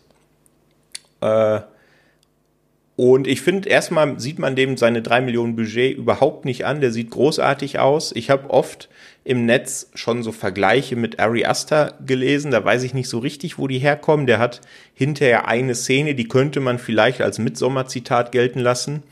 Aber so inszenatorisch hat da Ari Aster schon eine andere Bildsprache. Was nicht heißt, dass A Classic Horror Story schlecht inszeniert sei. Der sieht nämlich überhaupt nicht nach seinen drei Millionen aus. Der sieht sehr, sehr gut aus. Hat auch ein paar Charaktere, das ist ja oft so ein bisschen bei Horrorfilmen ähm, nicht so der Fall, die einem nicht komplett egal sind. Also da fiebert man tatsächlich sogar ein bisschen mit und zitiert halt ohne Unterlass die großen Genrevorbilder. Also da gibt's unzählige Zitate. Da freue ich mich schon, wenn da mal eine Liste im Internet erscheint, wo die ganzen Referenzen aufgelistet werden. Das Ganze hat dann hinterher auch noch eine Verbindung zur Story, die möchte ich dann aber jetzt nicht spoilern. Nur so viel, diese, diese Verbindung zur Story oder diesen Twist, den er dann hinterher aufmacht, den hätte es für mich gar nicht so richtig gebraucht, denn der relativiert so ein bisschen das, was man vorher gesehen hat und auch so ein bisschen die Bedrohung wird da eben sehr greifbar. Und das ist ja auch ein Fehler, den viele Horrorfilme machen. Ne? Die Bedrohung ist ja umso schrecklicher, wenn sie nicht greifbar ist und mehr so im Hintergrund agiert und man gar nicht so richtig weiß, was da los ist. Da erzählt er vielleicht ein bisschen zu viel. Aber alles im All muss ich sagen, hat das, hat das einen großen Spaß gemacht, ist für genreaffine Leute auf jeden Fall einer der besseren Horrorfilme, die äh, rein im Streaming veröffentlicht wurden. Und den kann man auf jeden Fall machen. Er findet auch wenig neu. Wie gesagt, vieles davon hat man schon mal gesehen. Aber ich fand, der macht äh, sehr viel Spaß. Also ich war jetzt bei dreieinhalb von fünf, glaube ich, gelandet. Ähm, ja, also A Classic Horror Story auf Netflix kann man sich gerne mal ähm, auf die Uhr nehmen, wenn man so ein bisschen horroraffin ist. Dann würde ich gerne noch ein paar Worte zur Fear Street Trilogie verlieren. Die ist jetzt bei Netflix zu sehen, besteht aus drei Filmen, die im Abstand von einer Woche veröffentlicht wurden. Und das Ganze ist eine Horrorfilm-Trilogie. Ähm, ist inszeniert von Lee Janiak. Die gute Frau hat bisher Honeymoon äh, inszeniert und war für ein paar Folgen der Scream-Serie verantwortlich. Die gibt es ja auch bei Netflix zu sehen. Und das Ganze basiert auf einer Jugendbuchreihe, die von R.L. Stein geschrieben wurde. Der Name dürfte manchen unserer HörerInnen bekannt sein, denn der gute Mann hat auch die Gänsehautbücher geschrieben, die sich hier großer Beliebtheit erfreuen. Und der erste Film dieser Trilogie 1994 spielt eben 1994 und spannt so ein bisschen die Welt auf, in der diese drei Filme stattfinden. Wir haben da zwei verfeindete Kleinstädte, die direkt nebeneinander liegen. Auf der einen Seite haben wir Shady Side, da passieren immer schlimme Dinge. Im ersten Film passieren da auch ein paar Morde und alle sind da schlecht drauf und die werden auch gemobbt. Und zwar von den Leuten aus Sunnyvale. Ne? Also recht eindeutige Benennung schon dieser Stadtteile die Leute auf Sunnyvale sind natürlich positiv, ne? Das sind die Leute aus dem Footballteam. Äh, ja, das sind eben, die stehen auf der sonnigen Seite des Lebens, ne? Und die beiden Kleinstädte sind eben verfeindet. Anfangs weiß man noch nicht so richtig, warum. Das wird dann im Laufe der Trilogie so ein bisschen erklärt. Und in Shadyside passieren eben, wie vorhin schon gesagt, brutale Morde. Und eine Teenie-Clique, das sind so unsere Protagonisten durch die Reihe, ähm, die werden da eben drin verwickelt und wollen herausfinden, was hat's denn damit auf sich. Und die merken dann sehr schnell, das war nicht nur irgendein Verrückter, der da die Leute umbringt, sondern ähm, ja, das hat irgendwie, äh, das ist eine größere Bedrohung, die schon länger irgendwie unter Shady Side brodelt und da hängt noch ein bisschen mehr mit zusammen. Und direkt im ersten Teil werden auch so ein paar Killer eingeführt, die man eben nur relativ kurz zu Gesicht bekommt und das soll natürlich Lust machen auf die anderen beiden Teile. Am Ende von 1994, also vom ersten Teil, gibt's dann, wird dann so ein Flashback eingeführt. Ne? Eine Figur erzählt da eine von unseren Protagonistinnen, ja, früher 1978 war so, und dann Schnitt, und dann beginnt der zweite Film. 1978 ist ein straighter Camp-Slasher in bester 80er-Jahre-Manier. Wer Freitag der 13. und Co. kennt, der findet sich da sofort zurecht. Ähm, hat auch ein paar saftige Kills, hat der erste auch schon, besonders ein. Äh, da fragt man sich dann schon so ein bisschen bei dem Härtegrad und das basiert auf einer Jugendbuchreihe, das passt nicht so ganz zusammen, wirkt tonal teilweise auch ein bisschen schwierig. Ne? Du hast auf der einen Seite diese, diese Teenie-Clique, die da ermittelt und auf der anderen Seite hast du wirklich teilweise sehr harte Gewaltspitzen. Ähm, aber sei es drum, das kann jeder für sich selber beurteilen, inwieweit das äh, für ihn passt. Und genau, dann sieht man eben, was da sich in dem Camp zugetragen hat, 1978. Man bekommt natürlich auch wieder angefüttert ein bisschen was zur Rahmenhandlung. Und man wird schon gewahr, dass das Ganze scheinbar irgendetwas mit einer Hexe zu tun haben soll, die eben vor 300 Jahren verfolgt wurde. Und dann sind wir eben in dem letzten Teil der Trilogie, 1666, spielt dann eben in einem Städtchen namens Union und dort wird eine Frau der Hexerei beschuldigt und verfolgt. Und ja, da geht man quasi zurück zu den Ursprüngen. Man äh, soll erfahren, ähm, was die Initialzündung war für diese Morde, die knapp über 300 Jahre später eben in Shadyside passiert sind. Und das Ganze soll so ein bisschen zu einem großen Ganzen zusammengefügt werden. Das ist dann der letzte Teil so ein bisschen von der Stimmung her ein bisschen wie The Witch, ohne dass er ähm, diese, diese Grittiness je erreicht. Der sieht halt leider ein bisschen zu glatt gebügelt aus. Wenn man möchte, in Anführungsstrichen typische Netflix-Produktion. Hat aber auch ein, zwei Momente und das hat jeder von den drei Filmen, die ich richtig stark fand. Ähm, also viel Mittelmaß und ein paar richtig starke Momente, so würde ich es einordnen. Und äh, ob man das jetzt cool findet, ob einem das reicht, sich dann eben fast sechs Stunden damit zu beschäftigen, ich glaube, das wird schon klar, wenn man sich äh, den ersten Teil anguckt. Und wenn man dann gehuckt ist, dann guckt man die zweiten sowieso, die zweiten Teil, äh, zweiten und dritten Teil. Und wenn nicht, dann belässt man es eben bei 1994.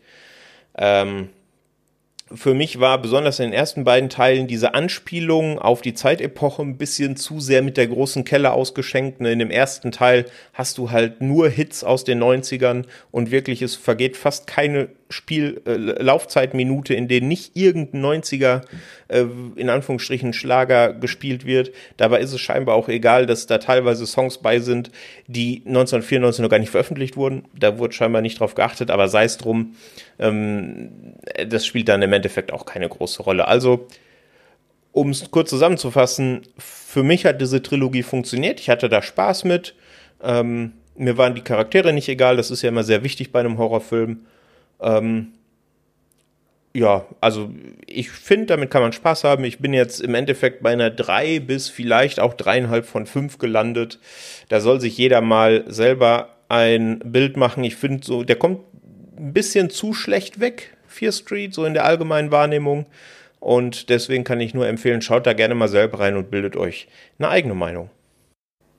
Dann würde ich sagen, haben wir es für das Filmsegment in der heutigen Ausgabe Streamcatcher und haben noch ein paar Serien im Gepäck. Und als erstes möchte der Krischi ein bisschen teasen, denn am 27.07. kommt die dritte Staffel zu How to Sell Drugs Online Fast zu Netflix, ne? Korrekt. Wir hatten schon in einer vergangenen Folge mindestens einmal darüber gesprochen, wie das ganze Szenario zustande kam. Da hatten wir, glaube ich, Staffel 2 angeteased. Und äh, natürlich geht es jetzt äh, munterfröhlich weiter mit unseren allerliebsten Figuren aus der, aus der Serie. Ja, es geht weiter mit dem herrlichen Drogenverkauf online. Und wer ähm, die zweite Staffel, bis einschließlich die zweite Staffel geschaut hat, der weiß, es wird definitiv spannend werden in der dritten Staffel. Wer es noch nicht geschaut hat, dem empfehle ich jetzt mal reinzuschauen, weil es, ja, es ist eine sehr lohnende deutsche Serie, die, ähm, finde ich, nach Dark eigentlich so mit das Stärkste ist, was man auf Netflix zu sehen bekommen hat bislang. Und nicht aber vergleichbar natürlich mit Dark von der ganzen Art natürlich schon her. Das ist dann auch nicht machbar. Das ist ganz, ja, ganz anderes Genre. Von daher bin ich äh, gespannt, wie Leute darauf, ähm, also was wir jetzt in der dritten Staffel dann auch sehen werden, wie das sich noch weiterentwickelt. Man kann die Serie eigentlich ja relativ gut runter oder wegbingen. Die Folgen gehen ja gerade mal eine halbe Stunde. Sechs Folgen bei der ersten Staffel und ebenso viele bei der zweiten Staffel.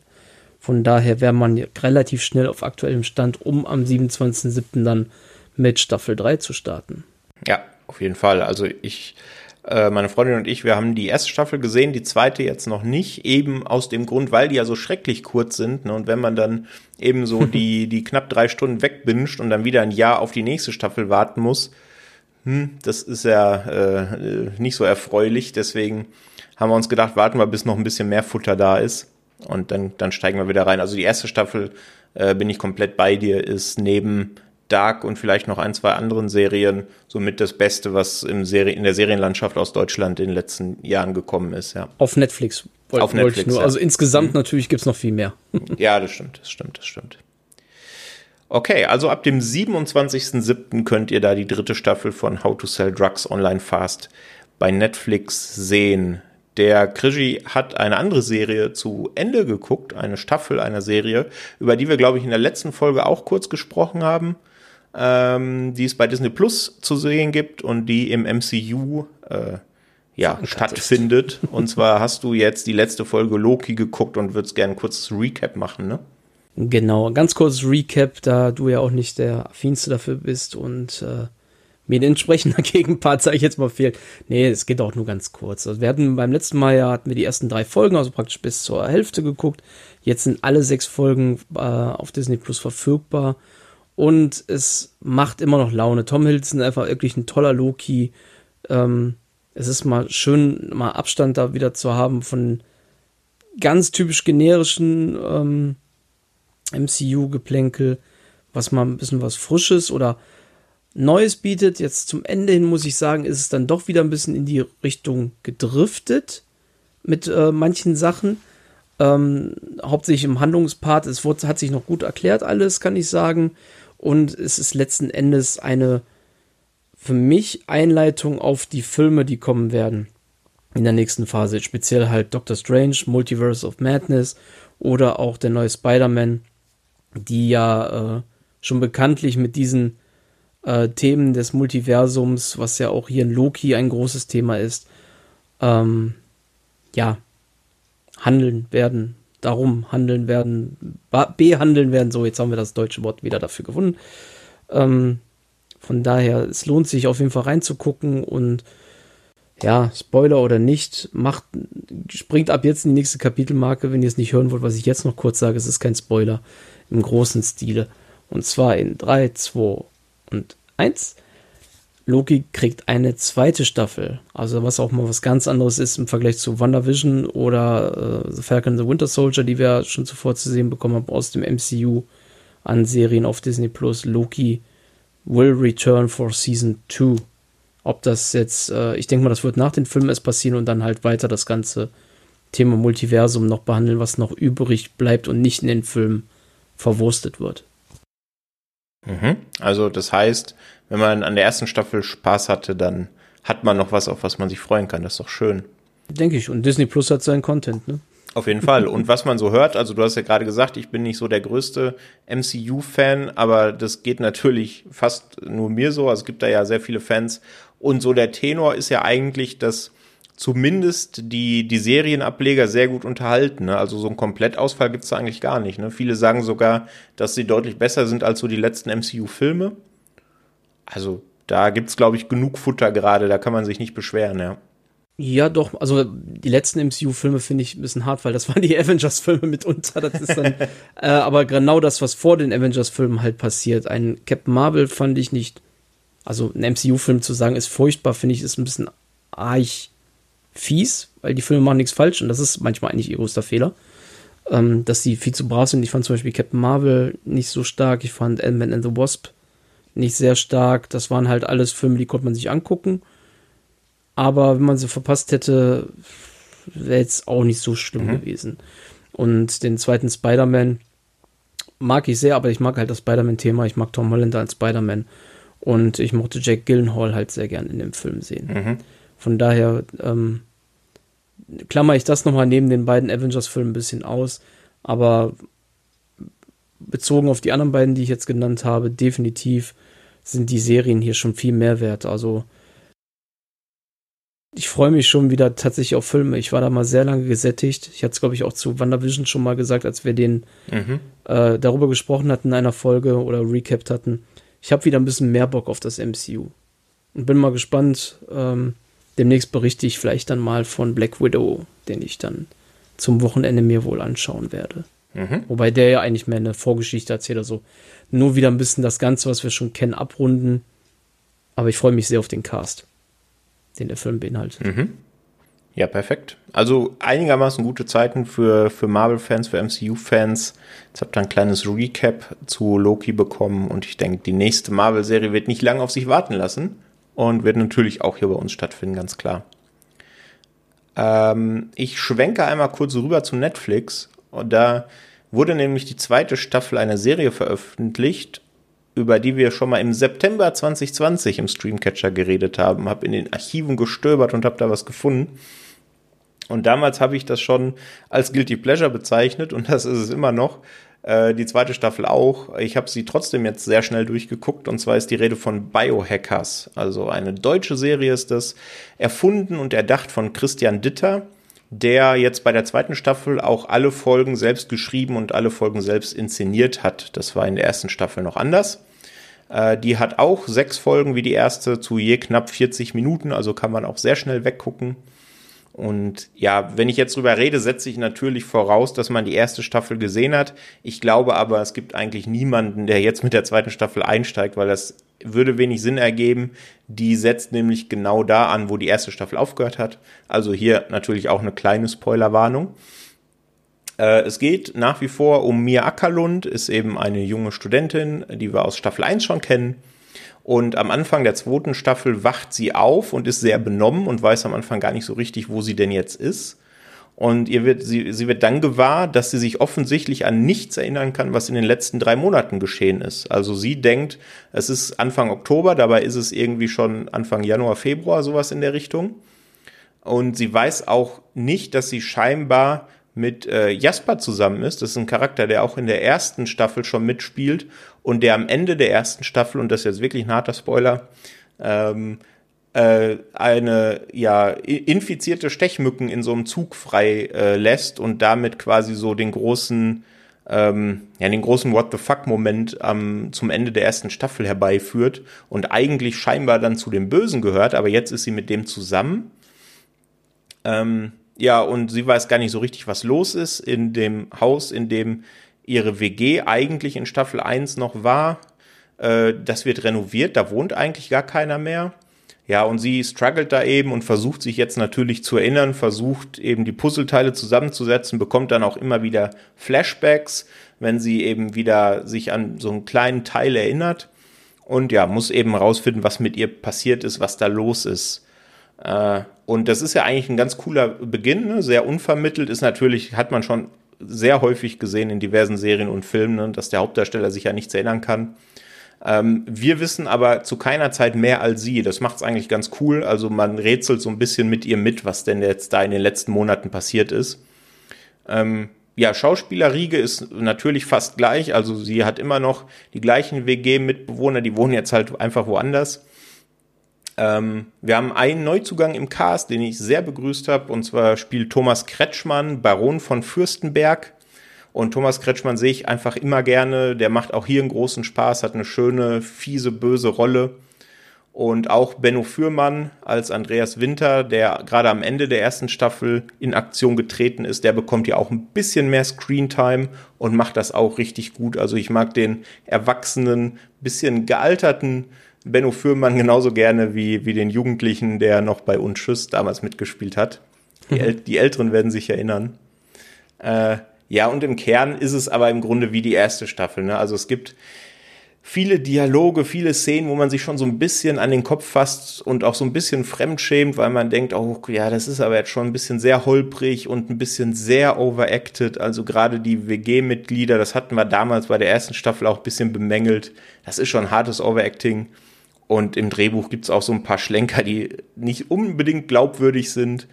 Aber es macht halt irgendwie Spaß. Also es ist für mich so der Inbegriff von Guilty Pleasure, was so das, die aktuelle Serienlandschaft in Deutschland angeht. Ich habe es jetzt auch an zwei Tagen durchgeguckt, weil irgendwie will man ja dann doch wissen, was, äh, was es damit auf sich hat. Und man bekommt am Ende auch eine Erklärung, die ergibt Sinn und die führt das auch ganz gut zum, zum Ende. Ob es jetzt noch eine dritte Staffel geben wird oder nicht, sei mal dahingestellt, da gibt es, glaube ich, auch aktuell noch keine Infos. Aber die dritte Staffel äh, würde ich mir natürlich dann auch angucken. Äh, von dem her, wer an der ersten Staffel Spaß hatte oder mal einfach wieder Lust auf eine deutsche Serie hat, äh, bei der man auch ein bisschen den Kopf ausschalten kann, der kann sich gerne Biohackers angucken. Also vorsichtige Empfehlung, würde ich sagen. Mhm. ja, also ja, kein Alles gut in keiner, in keinster Weise. Alles gut, ich bin aus Staffel 1 raus, ich tue mir das nicht noch weiter an. Stimmt, die erste Staffel hast du auch gesehen, ne? Ja, die habe ich auch gesehen. Ich hatte eigentlich da sehr viel Lust drauf, weil äh, Hauptdarstellerin Luna Wedler mir in ähm, Das schönste Mädchen der Welt sehr gut gefallen hat, beziehungsweise der ganze Film. Und dann gibt man dem Ganzen natürlich eine Chance. Und dann ähm, Jessica Schwarz war es ja gewesen. Ja, ich, genau. Staffel, ne? Ja. Ähm, auch tolle Schauspielerin, mag ich auch mal sehr gern gucken. Das hat sich von der Idee her alles gut angefühlt, aber irgendwie so zäh. Ja. irgendwie so komisch. aufgelöst zum Ende, dass ich dann dachte, nee, ich glaube, ich tue mir das nicht nochmal an. Ich meine, das klingt jetzt eigentlich an sich ganz gut, aber bei der Masse an an, an Serien, Filmen und so und wenig Zeit im Gegenzug, da überlege ich mir das nochmal, ob ich das wirklich fortsetzen mag. Ja, die Figur von Jessica Schwarz hat leider auch ein bisschen mehr Screentime in der zweiten Staffel und hat auch so eine Nebenstory, die habe ich überhaupt nicht verstanden. Also die ist dann, die wohnt dann bei ihrer Mutter und hat dann so einen kleinen Zwist noch mit ihrer Mutter und das, das tut der Story überhaupt nichts. Also weder was Gutes noch was Schlechtes existiert einfach. Das habe ich nicht, nicht verstanden. Aber ja, also kann man machen, muss man nicht. Ich glaube, eine Serie, ähm, die auch in der öffentlichen Rezeption durchaus ein bisschen wohlwollender aufgenommen wurde, hast du noch für uns, ne? Genau, wenn wir von den Doktoren aus den Biohackern wechseln wir zu den oh, guten Doktor. Die habe ich liegen lassen. Danke, danke, dass du sie ja, eingesammelt hast. Ja, ich bin, ich bin so einer. ähm, ja, hier geht es um The Good Doctor und zwar um einen autistischen Arzt, äh, Dr. Sean Murphy, den Freddie Highmore spielt. Den kennt man aus der Serienlandschaft, aus Bates Motel oder noch aus Filmlandschaft, noch eher als Kinderstar aus Charlie die Schokoladenfabrik. Ich glaube, den Namen habe ich schon ein paar Mal irgendwie hier fallen lassen in irgendwelchen Zusammenhängen. Und ähm, ja, Autist und Arzt, das ist dann halt immer so eine Sache, da äh, könnte man jetzt denken, wie geht das? Das denken sich auch die Leute natürlich in der Serie. Dr. Sean Murphy hat eine Inselbegabung, hat ein unfassbares Verständnis für räumliches Denken und so weiter. Und der macht jetzt in Jos äh, San Jose, kalifornischen San Jose, äh, praktisch die Ausbildung zum Chirurgen. Also so Freunde von Grace Anatomy wissen ja, glaube ich, oder kann das sein? Ich bin ja kein Freund von Grace Anatomy, ich habe es irgendwann mal geguckt, aber ich bin mir da nicht mehr so sicher. Ähm, man hat zwar seinen Arzt Studium dann fertig, aber als Chirurg muss man dann nochmal so eine Art extra Ausbildung machen. Und diese macht nun jetzt äh, Sean entsprechend in San Jose. Die Serie behandelt natürlich dann alltäglich diese, ähm, wie dieser Autist, wie dieser Mensch ähm, mit dieser Begabung sich immer wieder behaupten muss und gleichzeitig wie er sich überhaupt in dieser Welt durchschlägt.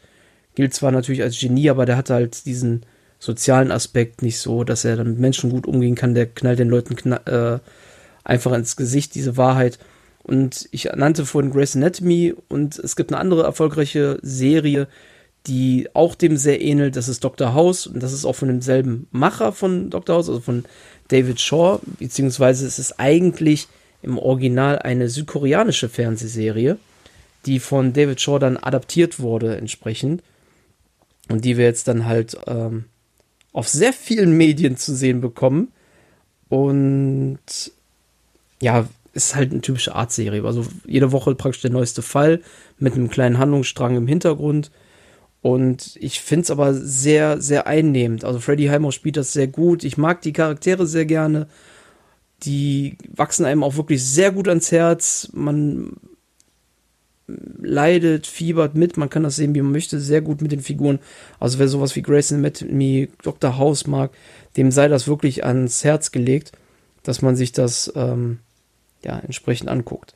Wer vielleicht Lust hat auf das äh, koreanische Original, übrigens, das gibt es auch bei Netflix im Originalton, glaube ich sogar dann. Heißt dann einfach nur Good Doctor, wenn wir hier The Good Doctor haben. Ah, perfekt. Ist es denn in Sachen Humor ähnlich bissig wie Dr. House? Ähm, Nee, das ist weniger bissig. Das ist mehr so eine Situationskomik einfach, mhm. weil er, er weiß ja gar nicht, was, er sagt einfach die Wahrheit. Ähm, ich sag jetzt mal als, als, als Beispiel, äh, das fängt direkt am Anfang an, an einem Flughafen, knallt eine Scheibe runter, ein Junge wird verletzt, dann ist da ein Arzt, ich bin Arzt, ich helfe. Äh, und der steht dann da einfach und in dieser Art spricht er dann und sagt dann einfach nur so, sie bringen ihn um. dann denkst du so, wie bitte? Sie bringen um, sie, die Tasten falsch. Ohne das Stottern jetzt bitte.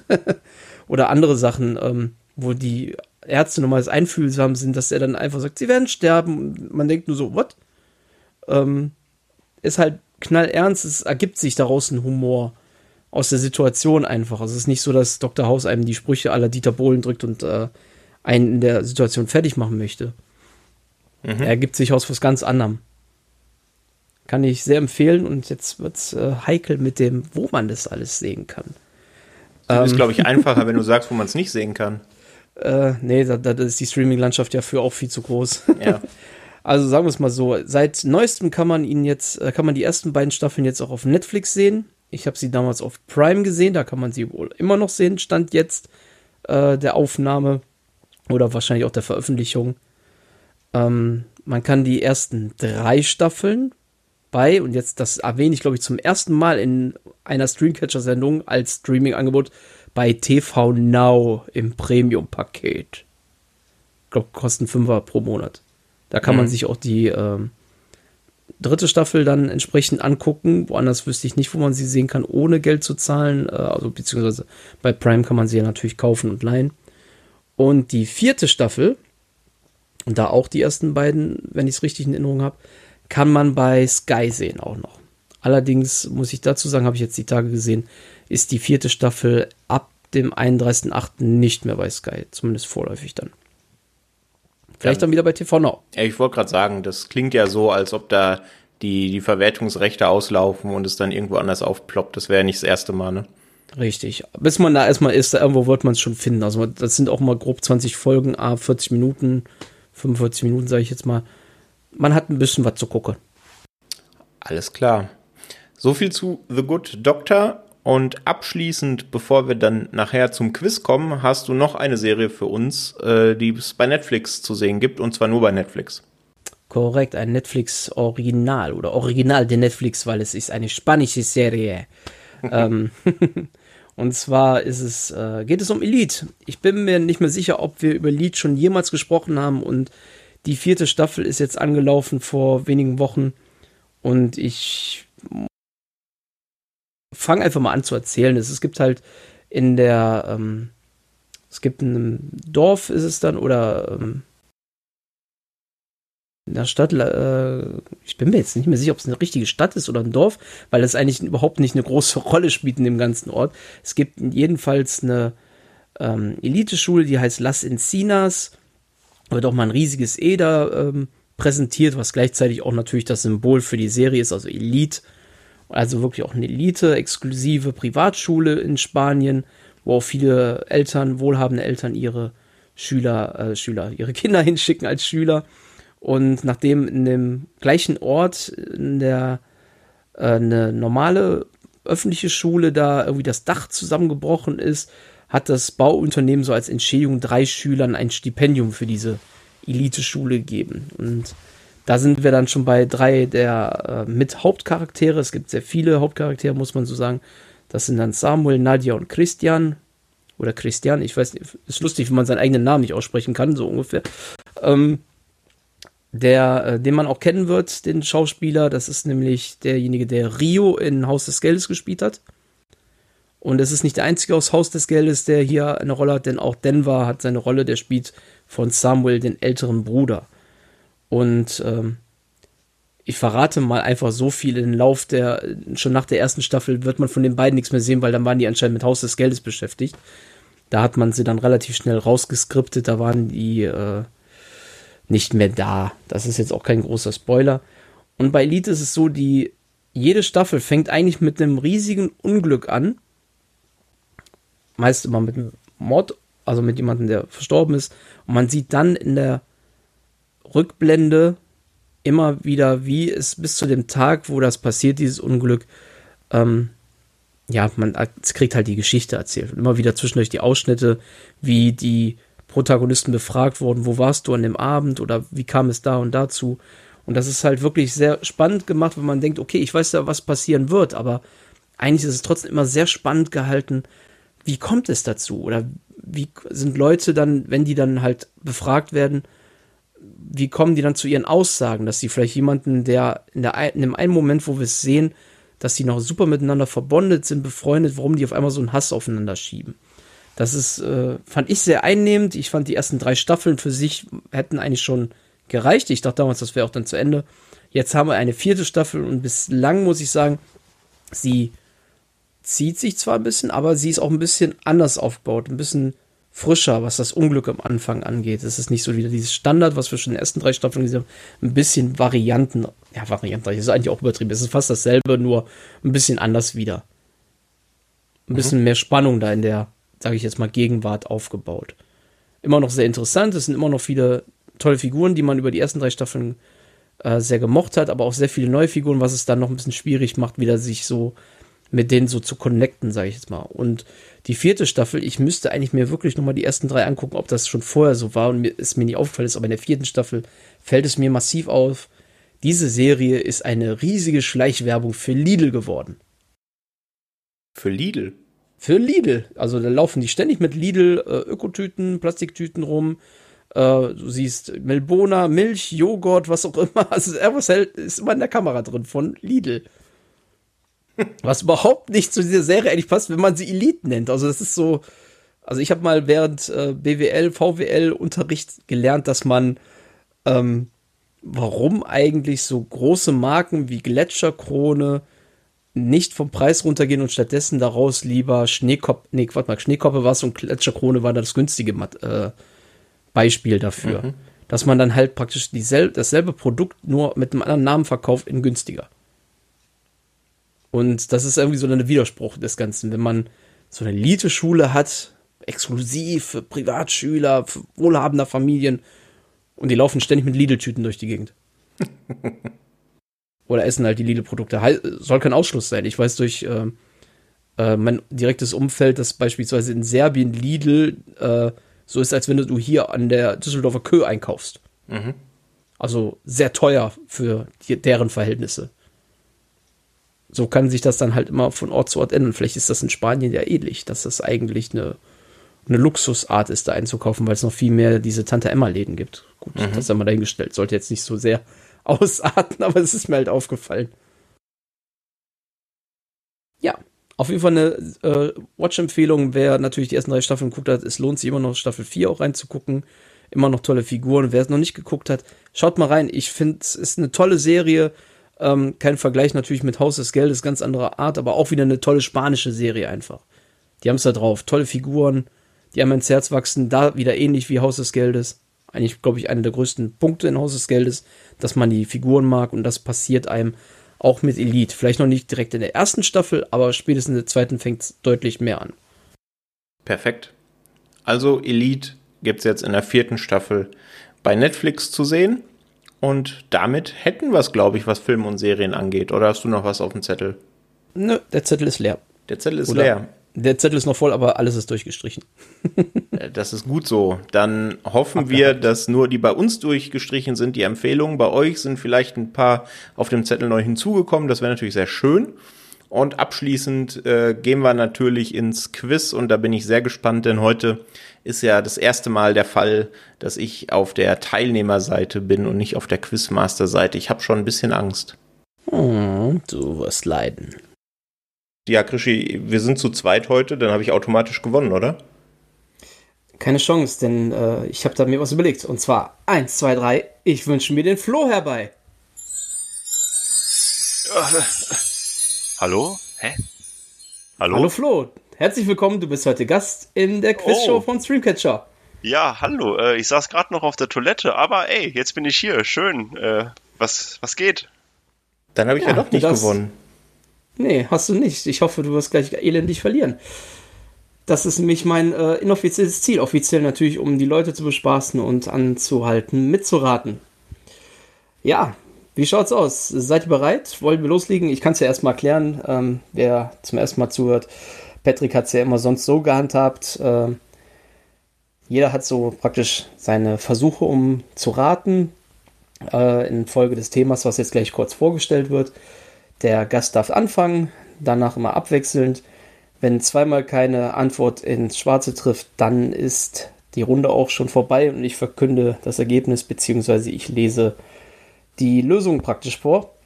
Dementsprechend darf der Flo gleich anfangen. Es gibt dann einen Punkt für richtig geraten und dann sollte er entsprechend doch nicht richtig raten, dann geht's rüber zum Patrick. Mhm. Habt ihr Bock? Äh, bisschen? Ja. Bisschen, ja. Patrick auf dem Kandidatenstuhl hat Bock. Das wollen wir doch gleich mal ändern. Ähm, ja, und zwar habe ich mir überlegt gehabt, wir hatten ja heute in der Sendung unter anderem Filme wie äh, The Tomorrow und Chaos Walking, die vermutlich, wenn sie im Kino angelaufen wären, ich bin jetzt mal so dreist behaupte, die wären Flops geworden unter Umständen. weil erstere Kritiken ja echt recht mager waren. Ähm, gut, Chaos Walking kann man das auch äh, weiterhin behaupten, dass der vermutlich auf einem guten Kurs dazu ist. Äh, The Tomorrow War ist, glaube ich, ja, soweit ich weiß, jetzt sogar der Rekordfilm von Prime. Mit den meisten Klicks, da bin ich aber, gehe ich davon aus, dass der niemals sein Budget eingespielt hätte, wenn der im Kino gelaufen wäre. Stimmt ihr da mit mir überein? Ja. Ihr müsst es nicht. Ich glaube es einfach. Ich denke, das reicht für uns drei. also bei, über Chaos Walking haben wir ja gesprochen. Ich glaube, das wäre ein ordentlicher Flop geworden, ja. Dementsprechend suchen wir heute mal die Filmtitel raus, die die sogenannten Box Office Bombs, also Kinoflops der Geschichte sind. Oh Gott. Und da gehen wir dann halt natürlich, es gibt das nette Produktionsbudget, es gibt den weltweiten äh, Umsatz, der dabei rausgekommen ist. Da in dem Produktionsbudget ja immer so verschiedene Sachen wie Marketing und so weiter auch reinfließen, gibt es klare Faktenzahlen und es gibt ja diese inflationsbereinigten Sachen. Dementsprechend, das wär, daran werden wir uns orientieren und uns die. Ich habe mir gedacht, wir nehmen 20, dann ist ein bisschen Auswahl da, weil ich denke, ihr werdet schon auf einige kommen, also praktisch die 20 größten Kinoflops der Geschichte. Und würde mal sagen, beginnt mal. Flo, du darfst anfangen. Rate mal drauf los, was ist einer der größten Kinoflops, der dir einfällt? Also wir reden hier von Filmen, die wo die Differenz zwischen Budget und Einspielergebnis ähm, ja, am, am größten enorm war. Enorm genau. war. Mhm. Ähm, also. Ein, eins noch vorab, eins noch vorab, ich glaube, das habe ich jetzt gerade ein bisschen unterschlagen. Ich habe Filme rausgelassen, die jetzt hier während der Corona-Phase mit reingeflossen sind. Unter anderem unter den eigentlichen Top 20 kann ich schon mal verraten, die habe ich jetzt dann halt rausgekegelt, waren Mulan, also der Realfilm von Disney, der hat um die 200 Millionen gekostet und hat äh, gut 147 Millionen Verlust gehabt. Mhm. Wenn es nach Kinokasse geht, wahrscheinlich hinten raus mit dem VIP-Pass und so, hat das, glaube ich, ganz gut gefunzt. Darf ich noch eine Frage äh, stellen? Na sicher. Wie doch. weit gehen wir denn in die Vergangenheit? Äh, soweit Kino gerechnet wurde, bis 2019. Sage ich jetzt deswegen extra, okay. weil Onward, mhm. Tenet, Wonder Woman, die könnt ihr alle rausklammern, die habe ich jetzt schon mal rausgestrichen. Achso, wir reden jetzt nur vom letzten Kinojahr. Nein, nein, alles. Die ganze so. Geschichte ah, okay, bis okay. einschließlich 2019, 2020 ist gecancelt. Ah, okay, verstehe. Oh Gott. Also Produktionsjahr 2019. Ja, ne? okay. Okay, mein erster Pick. Ah, ich leg wahrscheinlich, also ich muss ehrlich sagen, ich glaube, bei der Kategorie werde ich glorreich versagen. Da habe ich wirklich überhaupt keine Ahnung. Ähm, ähm, es gibt doch diese legendären Geschichten rund um diesen Film Waterworld, oder? Mhm. Da hieß es doch auch mal, das sei so ein Riesenflop gewesen. Ich weiß jetzt nicht, inwieweit ähm, der da reinfällt, aber den würde ich jetzt einfach mal nennen. Kurioserweise, nein. Ich hatte ihn auch eigentlich darunter erwartet, der ist aber nicht mal unter den Top 50. Oh, okay. Den, der der, der wäre jetzt auch mein erster Pick gewesen. also anscheinend hat sich das hinten raus noch äh, ganz gut äh, rentabilitiert, mhm. keine Ahnung, okay. wo das herkam, aber zumindest in der Liste, die ich gefunden habe, und das war noch die vertrauenswürdigste, die ich gefunden habe, ähm, war er komischerweise nicht mit dabei. Ich habe jetzt gerade noch mal extra geguckt, ob ich ihn doch übersehen habe, aber nein. Mein erster Pick wäre ein Film mit Will Smith, der auf den Titel Wild Wild West hört. Nein. Okay, und ich glaube, das wäre jetzt sogar eigentlich schon mein letzter Tipp, wenn ich jetzt erst, also ohne jetzt groß nachzudenken, weil auch das hat man, glaube ich, schon öfters mal gehört, dass dieser Film namens Heaven's Door, nee, Heaven's Gate, glaube ich, auch zu den größten Flops der Kinogeschichte gehört. Aber auch der ist ja schon was älter, aber trotzdem wäre das jetzt mein Pick. Da wir inflationsbereinigt machen, wird das ja hochgewertet, auch sowas. Er ist leider aber nicht in den Top 20, Platz 24. Ah, okay, verdammt. Also eigentlich war es nominell 40,5 Millionen, die der Verlust hatte, aber wenn man das dann halt umrechnet, sind wir bei 127 Millionen. Mhm. Okay. Wie sieht's denn aus mit die, ach Gott, ich hoffe, das ist der richtige Titel, die Legende von Ang? Nein, Shyamalan meinst du, ne? Ja. Na, komischerweise auch nicht mit dabei, der Airbender. Oder Last Airbender, glaube ich, hieß der Film. Um Gottes Willen. Jetzt haben wir beide schon ich, ich, zweimal ja, falsch Ja, ihr seid schon bei zwei, deswegen macht ruhig mal weiter. Ich würde ja schon noch, dass da was passiert. Ne? Bei 0-0 gehen wir hier nicht raus. Ja. Von mir aus werden es fünf, wenn ihr so schnell mal alles falsch macht. hieß es nicht auch, dass, obwohl wir ihn, glaube ich, alle lieben, aber dass Blade Runner 2049 auch an den Kassen ordentlich gefloppt ist? Zumindest im Vergleich zu seinen Produktionskosten? Anscheinend nicht genug. Okay. Taucht auch nicht in den Top 50 auf. Tja, gut. ich glaube, ihr werdet gleich ziemlich stutzen. Also, das ist. Zumindest einen hätte ich hier mindestens erwartet. Ja, ich hätte auch gedacht, dass einer von den bisher genannten auf jeden Fall dabei ist. Wahnsinn, was ist denn noch gefloppt? Was waren denn so klassische Karrierebeender? Boah, da muss ich tief graben. Alien 3? Nein. Ach Mann. Ich gebe jetzt mal so einen allgemeinen Tipp. Mhm. Ihr müsst auch mal so ein bisschen an vieles mit Computereffekten und sowas denken. Das kostet natürlich nochmal richtig Budget. Mhm. Ich meine, okay, bei Blade Runner war das ja da, aber der war ja im Vergleich dazu noch zu gut gelaufen. Wie ist es denn mit vielleicht mal ein bisschen, ja, bisschen aktueller denken? Wonder Woman hast du gesagt, fällt raus, ne? Genau, habe ich direkt gestrichen. Mhm. Wäre ein bisschen fies mit der Corona, Corona-Aktualität. Aquaman? Nee, Aquaman ist auch Quatsch, ne? Nee, äh, nee im Gegenteil. Der war nicht dabei. Nee. Ich habe einen. Dieses, dieses komplett Desaster. War der Titel Monster Truck? Damit hast du eine Punktlandung auf Platz 20 gelandet. Großartig. Nachdem ich ja die anderen beiden rausgetan habe, hat er nämlich Platz 20 erobert. Monster Trucks Puh. von 2016 mit Lucas Till und diesem komischen Wesen. Hat 125 Millionen gekostet, hat gerade mal weltweit 64,5 Millionen eingespielt. Ja, und inflationsgebunden sind wir bei 118 bis 133 Millionen Verlust. Und alle 19 davor haben mehr als 118 bzw. 133 Millionen Verlust eingefahren. Ja, dadurch, dass das ja manchmal mit diesem Marketing und so weiter ähm, so schwankende Werte sind und nicht immer komplett veröffentlicht worden, schwankt das alles, aber das war noch der eindeutige auf Platz 30, äh, Platz 30, sag ich, Platz 20. Mhm. Davor, die anderen hatten immer noch einen schätzungsweise höheren Wert von mindestens einer Million. Ein Effektgewitter, irgendwas mit viel CGI. Wir lassen erstmal den Flo nochmal versuchen. Okay. Achso. Wir machen schon abwechselnd, damit nicht wieder so ein Erdrutsch-Sieg wie vom Timo letztens hier äh, geschieht. Das ist heute sehr unwahrscheinlich. Ich glaube auch, aber vielleicht kommt ihr ja gleich noch auf den Geschmack. Ja.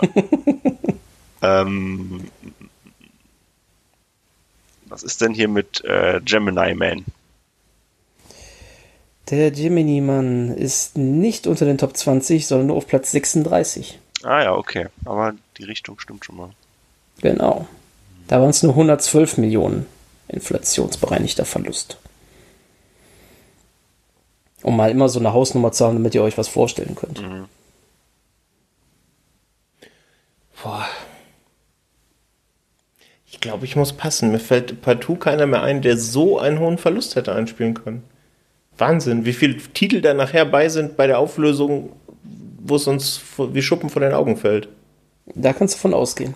Also mindestens fünf erwarte ich jetzt, dass ihr gleich noch sagt, ah, okay, ja doch, stimmt, habe ich schon mal gehört. also darf ich jetzt nochmal, ja? Ja, mach du nochmal. Mach du mal. Deine Chance auf den Ausgleich. Mein letzter Tipp wäre dann vielleicht noch Cats. Wobei, es fällt ja auch fällt schon in die Corona-Zeit? Nee, ne? Also, nee, ganz knapp nicht, aber du tust mir richtig leid, du hast eigentlich echt gute Tipps rausgehauen, aber auch der ist nicht nur in den Top 20, ist es nur Platz 34. Ah, okay. okay. Mit einer Schätzung von 72 bis 115 ja, Millionen. Das wäre jetzt auch mein, mein Pick gewesen, der mir gerade noch eingefallen ist, Cats, ja. Ja, das darf Patrick noch der Ehrenhalber gerne einen versuchen. Ansonsten äh, beende ich die Runde hier, weil ich glaube, das gibt heute so keinen mehr leider. Und dann wäre Patrick auch der Sieger und kann sich jetzt nur noch ein bisschen Abstand krönen. Mit einem Punkt, um Gottes Willen. Ja, auch manchmal kann man auch Glück haben. Wahnsinn. Nee, dann, dann, dann hau mal raus. Ich bin sehr gespannt. Okay, ich fange mal rückwärts an, weil wir auch beim Monster Trucks eh schon mit der 20 dran sind. Mhm. Platz 19 ist Terminator Dark Fate. Ach, der war. 18, ja, der war 2019 noch. Okay. Ähm, der hat ja, irgendwie steht auf jeden Fall mit einer Liste. Der muss, denke ich mal, Marketing und so nochmal richtig gekostet haben. Äh, Platz 18, das Zeiträtsel von Disney oder A Wrinkle of Time, glaube ich, ist der Originaltitel. Platz 17 habe ich mich sehr gewundert, hätte ich so nicht erwartet, ist das Tribunal mit Colin Farrell und Bruce Willis. Aber wie teuer muss der gewesen sein? Äh, 70 bis 95 steht jetzt hier als Netto-Produktionsbudget. Ah, okay. Und dann mit allem, und hat aber nur 32 Millionen eingespielt und wenn man das alles hochrechnet, bist du inzwischen bei bis zu 137 Millionen Verlust. Mhm. Kennt ihr noch von 2001 Final Fantasy, die Mächte in dir, dieser animierte oder computergenerierte? Der hat Platz 16 Intus. Oh, okay. Ja, über den hatten wir kurz nachgedacht, ob wir den in, die, in der Folge zu den Videospielverfilmungen ansprechen sollen. Platz 15 ist X-Men Dark Phoenix. Ach ja, Gott. Oh ja. Disneys Die Weihnachtsgeschichte hat Platz 14. Also der mit Jim Carrey, der Computer. Deswegen meinte ich ja, vieles, was mir am Computer en- entstanden ist, ist meistens hier. Platz 13 geht an, glaube ich, äh, Eddie Murphys endgültigen Karriere-Knick, Pluto Nash im Kampf gegen die Mondmafia von 2002. Hat gerade mal weltweit bei 100 Millionen Budget 7,1 Millionen eingespielt. Wahnsinn, dass, die, dass der so teuer ist. Verrückt. Ich habe den Film nie gesehen, das, aber ich habe mal Bilder gesehen und ja, wer weiß, wo die Kohle hingeflossen ist. Platz 12, Taten AI. Ich glaube, den kann man auch bei Disney Plus oder auf Netflix irgendwo inzwischen sehen. Mhm. Äh, King Arthur, Legend of the Sword, Charlie Hunnam, Platz 11. Ach Mann, Ach, okay. Aha. den mag ich eigentlich. Ich mag den auch sehr. aber wer weiß, wo da, ja, gut, da. Ich glaube, die Produktionskosten waren da nicht unerheblich, wenn ich nur an die Anfangsszene unter anderem denke. Mhm. und auch überhaupt. Platz 10, kommen wir zu den Top 10, ist A World Beyond oder Tomorrowland mit George Clooney. Oh. Platz 9, Pan. Falls ihr Erinnerungen habt, ne? Der mit dem kleinen jungen Mann von, äh, wie hieß wohl noch der Weihnachtsfilm, der ein bisschen auf Kevin allein zu Hause trimmt. Ähm, Better Watch Out. Mhm. Unter anderem. Oder Gareth Hedlund, Hugh Jackman. Milo und Mars auf Platz 8, bekannt auch als Disneys größtes Debakel. Oder Mars Needs Moms. Nie im Leben wäre ich drauf gekommen. Nie im Leben. Platz 7, Battleship. Ach, stimmt. Ach Gott, Battleship, weil der kam ja so schlecht weg. Ihr werdet gleich noch mehr. Ähm, Platz 6 ist Sindbad, der Herr der sieben Meere, animierter Film von DreamWorks. Hat zwar wohl nur 60 Millionen gekostet, aber knapp 125 Millionen Verlust und hochgerechnet wären das dann 176 Millionen. So, Platz 5. Eigentlich habe ich mit dem fix gerechnet. Der Untergang einer gewissen Fir- Produktionsfirma. Und zwar die Piratenbraut. Oh, stimmt. Das ist ja schon legendär, ja. Mist. Ja, den hatte ich eigentlich direkt als ersten gedacht, aber da habt ihr mich enttäuscht. Kurz gesagt. Platz 4 ist Model Engines. Ja, auch Peter Jackson kann mal einen Flop landen. Platz 13, äh, Platz 13, Platz 3, der 13. Krieger. der, äh, ja, muss man, ich habe mich immer gewundert über den, aber den hätte ich tatsächlich vorher schon nennen können, weil ich es mal gelesen habe. Der ist ja durch die ganzen Nachdrehs, ist der so extrem teuer noch geworden und daher auf unter den Top 3 der größten Box Office Bombs. Mhm. Platz 2, Johnny Depp, Arnie Hammer, Lone Ranger. Ach, Oh, ja. Mist. Stimmt. Ach, da hätte ich mal meinen. Wild Ja, Wild ja. West Tipp besser platzieren sollen, ey. Mhm. Und auf Platz 1 geht an eine Disney-Produktion und zwar an John Carter von 2012, der wohl bis zu 225 Millionen in den Sand gesetzt hat. Mhm. Wobei ich mich frage, wo da das Marketing gewesen war. Ich kann mich nur noch daran erinnern, dass damals hauptsächlich Tribute von Panem Werbung lief. Ja, das ist es ja. Ne? Man kann sich, also, wenn die viel für Marketing ausgegeben hätten, dann hätte man sich irgendwo an die Filme erinnert, ne? Aber Zumal ich äh, muss sagen, dass äh, von den meisten Filmen hier ich keinen grob schlecht finde, wo ich sage, der ist zu Recht ein Flop. John Carter mag ich tatsächlich persönlich sehr gerne. Aber ich habe auch so ein bisschen äh, Spielen für Taylor Kitsch, dass ich sage, den sehe ich einfach auch gerne. Lone Ranger kann man sich angucken, ist natürlich kein Monster-Hit aller Fluch der Karibik, also wenn man die Combo Johnny Depp Verbinski sieht, ne? 13. Krieger, einer meiner absoluten Lieblingsfilme. ja, das ist schon faszinierend, ne? Also, wenn ich jetzt so die Liste höre, könnte ich mir, hätte ich mir schon vorstellen können, dass wenn er eine ganz normale Kinoauswertung bekommen hätte, Tomorrow War da irgendwo in den Top 50 gelandet wäre. Der war ja nun auch sehr teuer. Eben. Ja. Und ich weiß nicht, ob der im Kino, ja, jetzt wahrscheinlich schon, ne, weil ähm, Kinos machen gerade wieder auf, Leute gehen ins Kino. Aber sonst wäre der, glaube ich, auch ziemlich gefloppt. Ja gut, als die Kinos damals äh, auch zwischendurch, zwischen den Lockdowns aufgemacht haben, hätte ich jetzt auch gedacht, so oft wie jemand in Tenet reingelatscht ist, dass der auch nicht äh, so abgeschmiert wäre. Aber der war definitiv unter den Top 100. Mhm. Mhm. Also der muss irgendwas um die 80 Millionen schon reingesetzt haben, weil diese 100 waren ab 80 Millionen immer. Ungefähr 80 Millionen angesetzt. Ja, krass. Ja, aber ey, wieder was gelernt. Das ist ja immer das Schöne hier beim Quiz, ne? Man nimmt immer so ein bisschen was mit. Mhm. So soll es sein. Wir haben ja auch einen Lehrauftrag, ne? Aber noch so ein paar, ich nenne euch noch so ein paar interessante namentliche Highlights. Hier Jackie Chan, 80 Tagen um die Welt ist Platz 54. Der zweite Triple X oder RIPD, die teilen sich direkt die Plätze davor, auch so um die 100 Millionen daneben gesetzt. Ähm, Transformers, The Last Night, Ach, der ja. ist auch auf Platz 47. 47 Rowan 43. Also da sind noch so ein paar echt Battlefield Earth. Und 2000 ja. ist auf Platz 37. Also ihr werdet da, es waren echt ein paar schwierige Dinge dabei. Auch The Postman war auf Platz 35 zwischen Cats und Gemini Man. Ach Mann. Aber ich hätte auch, also Waterworld hätte ich sofort gesagt, ist eine sichere, sichere Bank. Ja. Das hört man immer so, ne? Ja, dass ja. das irgendwie der, äh, ja. Ja, da müsste ich nochmal nachgucken und vielleicht mal in der nächsten Folge nachliefern. Jupiter Sending übrigens ganz knapp auf Platz 21. Ja. Ja, das war vielleicht bisher das, äh, auch von den Punktevergaben das anspruchsvollste Quiz auf jeden Fall, ne? Ja, ja ich hätte es mir fürs Jahresende aufheben sollen, für so einen riesigen. ja. Aber ich weiß jetzt, wie, wie du dich oder wie ihr euch in den vergangenen Folgen gefühlt habt. Es ist irgendwie leichter verdaulich, wenn äh, ein Jahr oder zumindest eine Epoche im Blick steht, als wenn man so äh, quasi Ever. Ja, genau. Mhm. Das ist, da hat, geht einem so viel durch den Kopf und ja, oder auch eben nicht. ja. Richtig.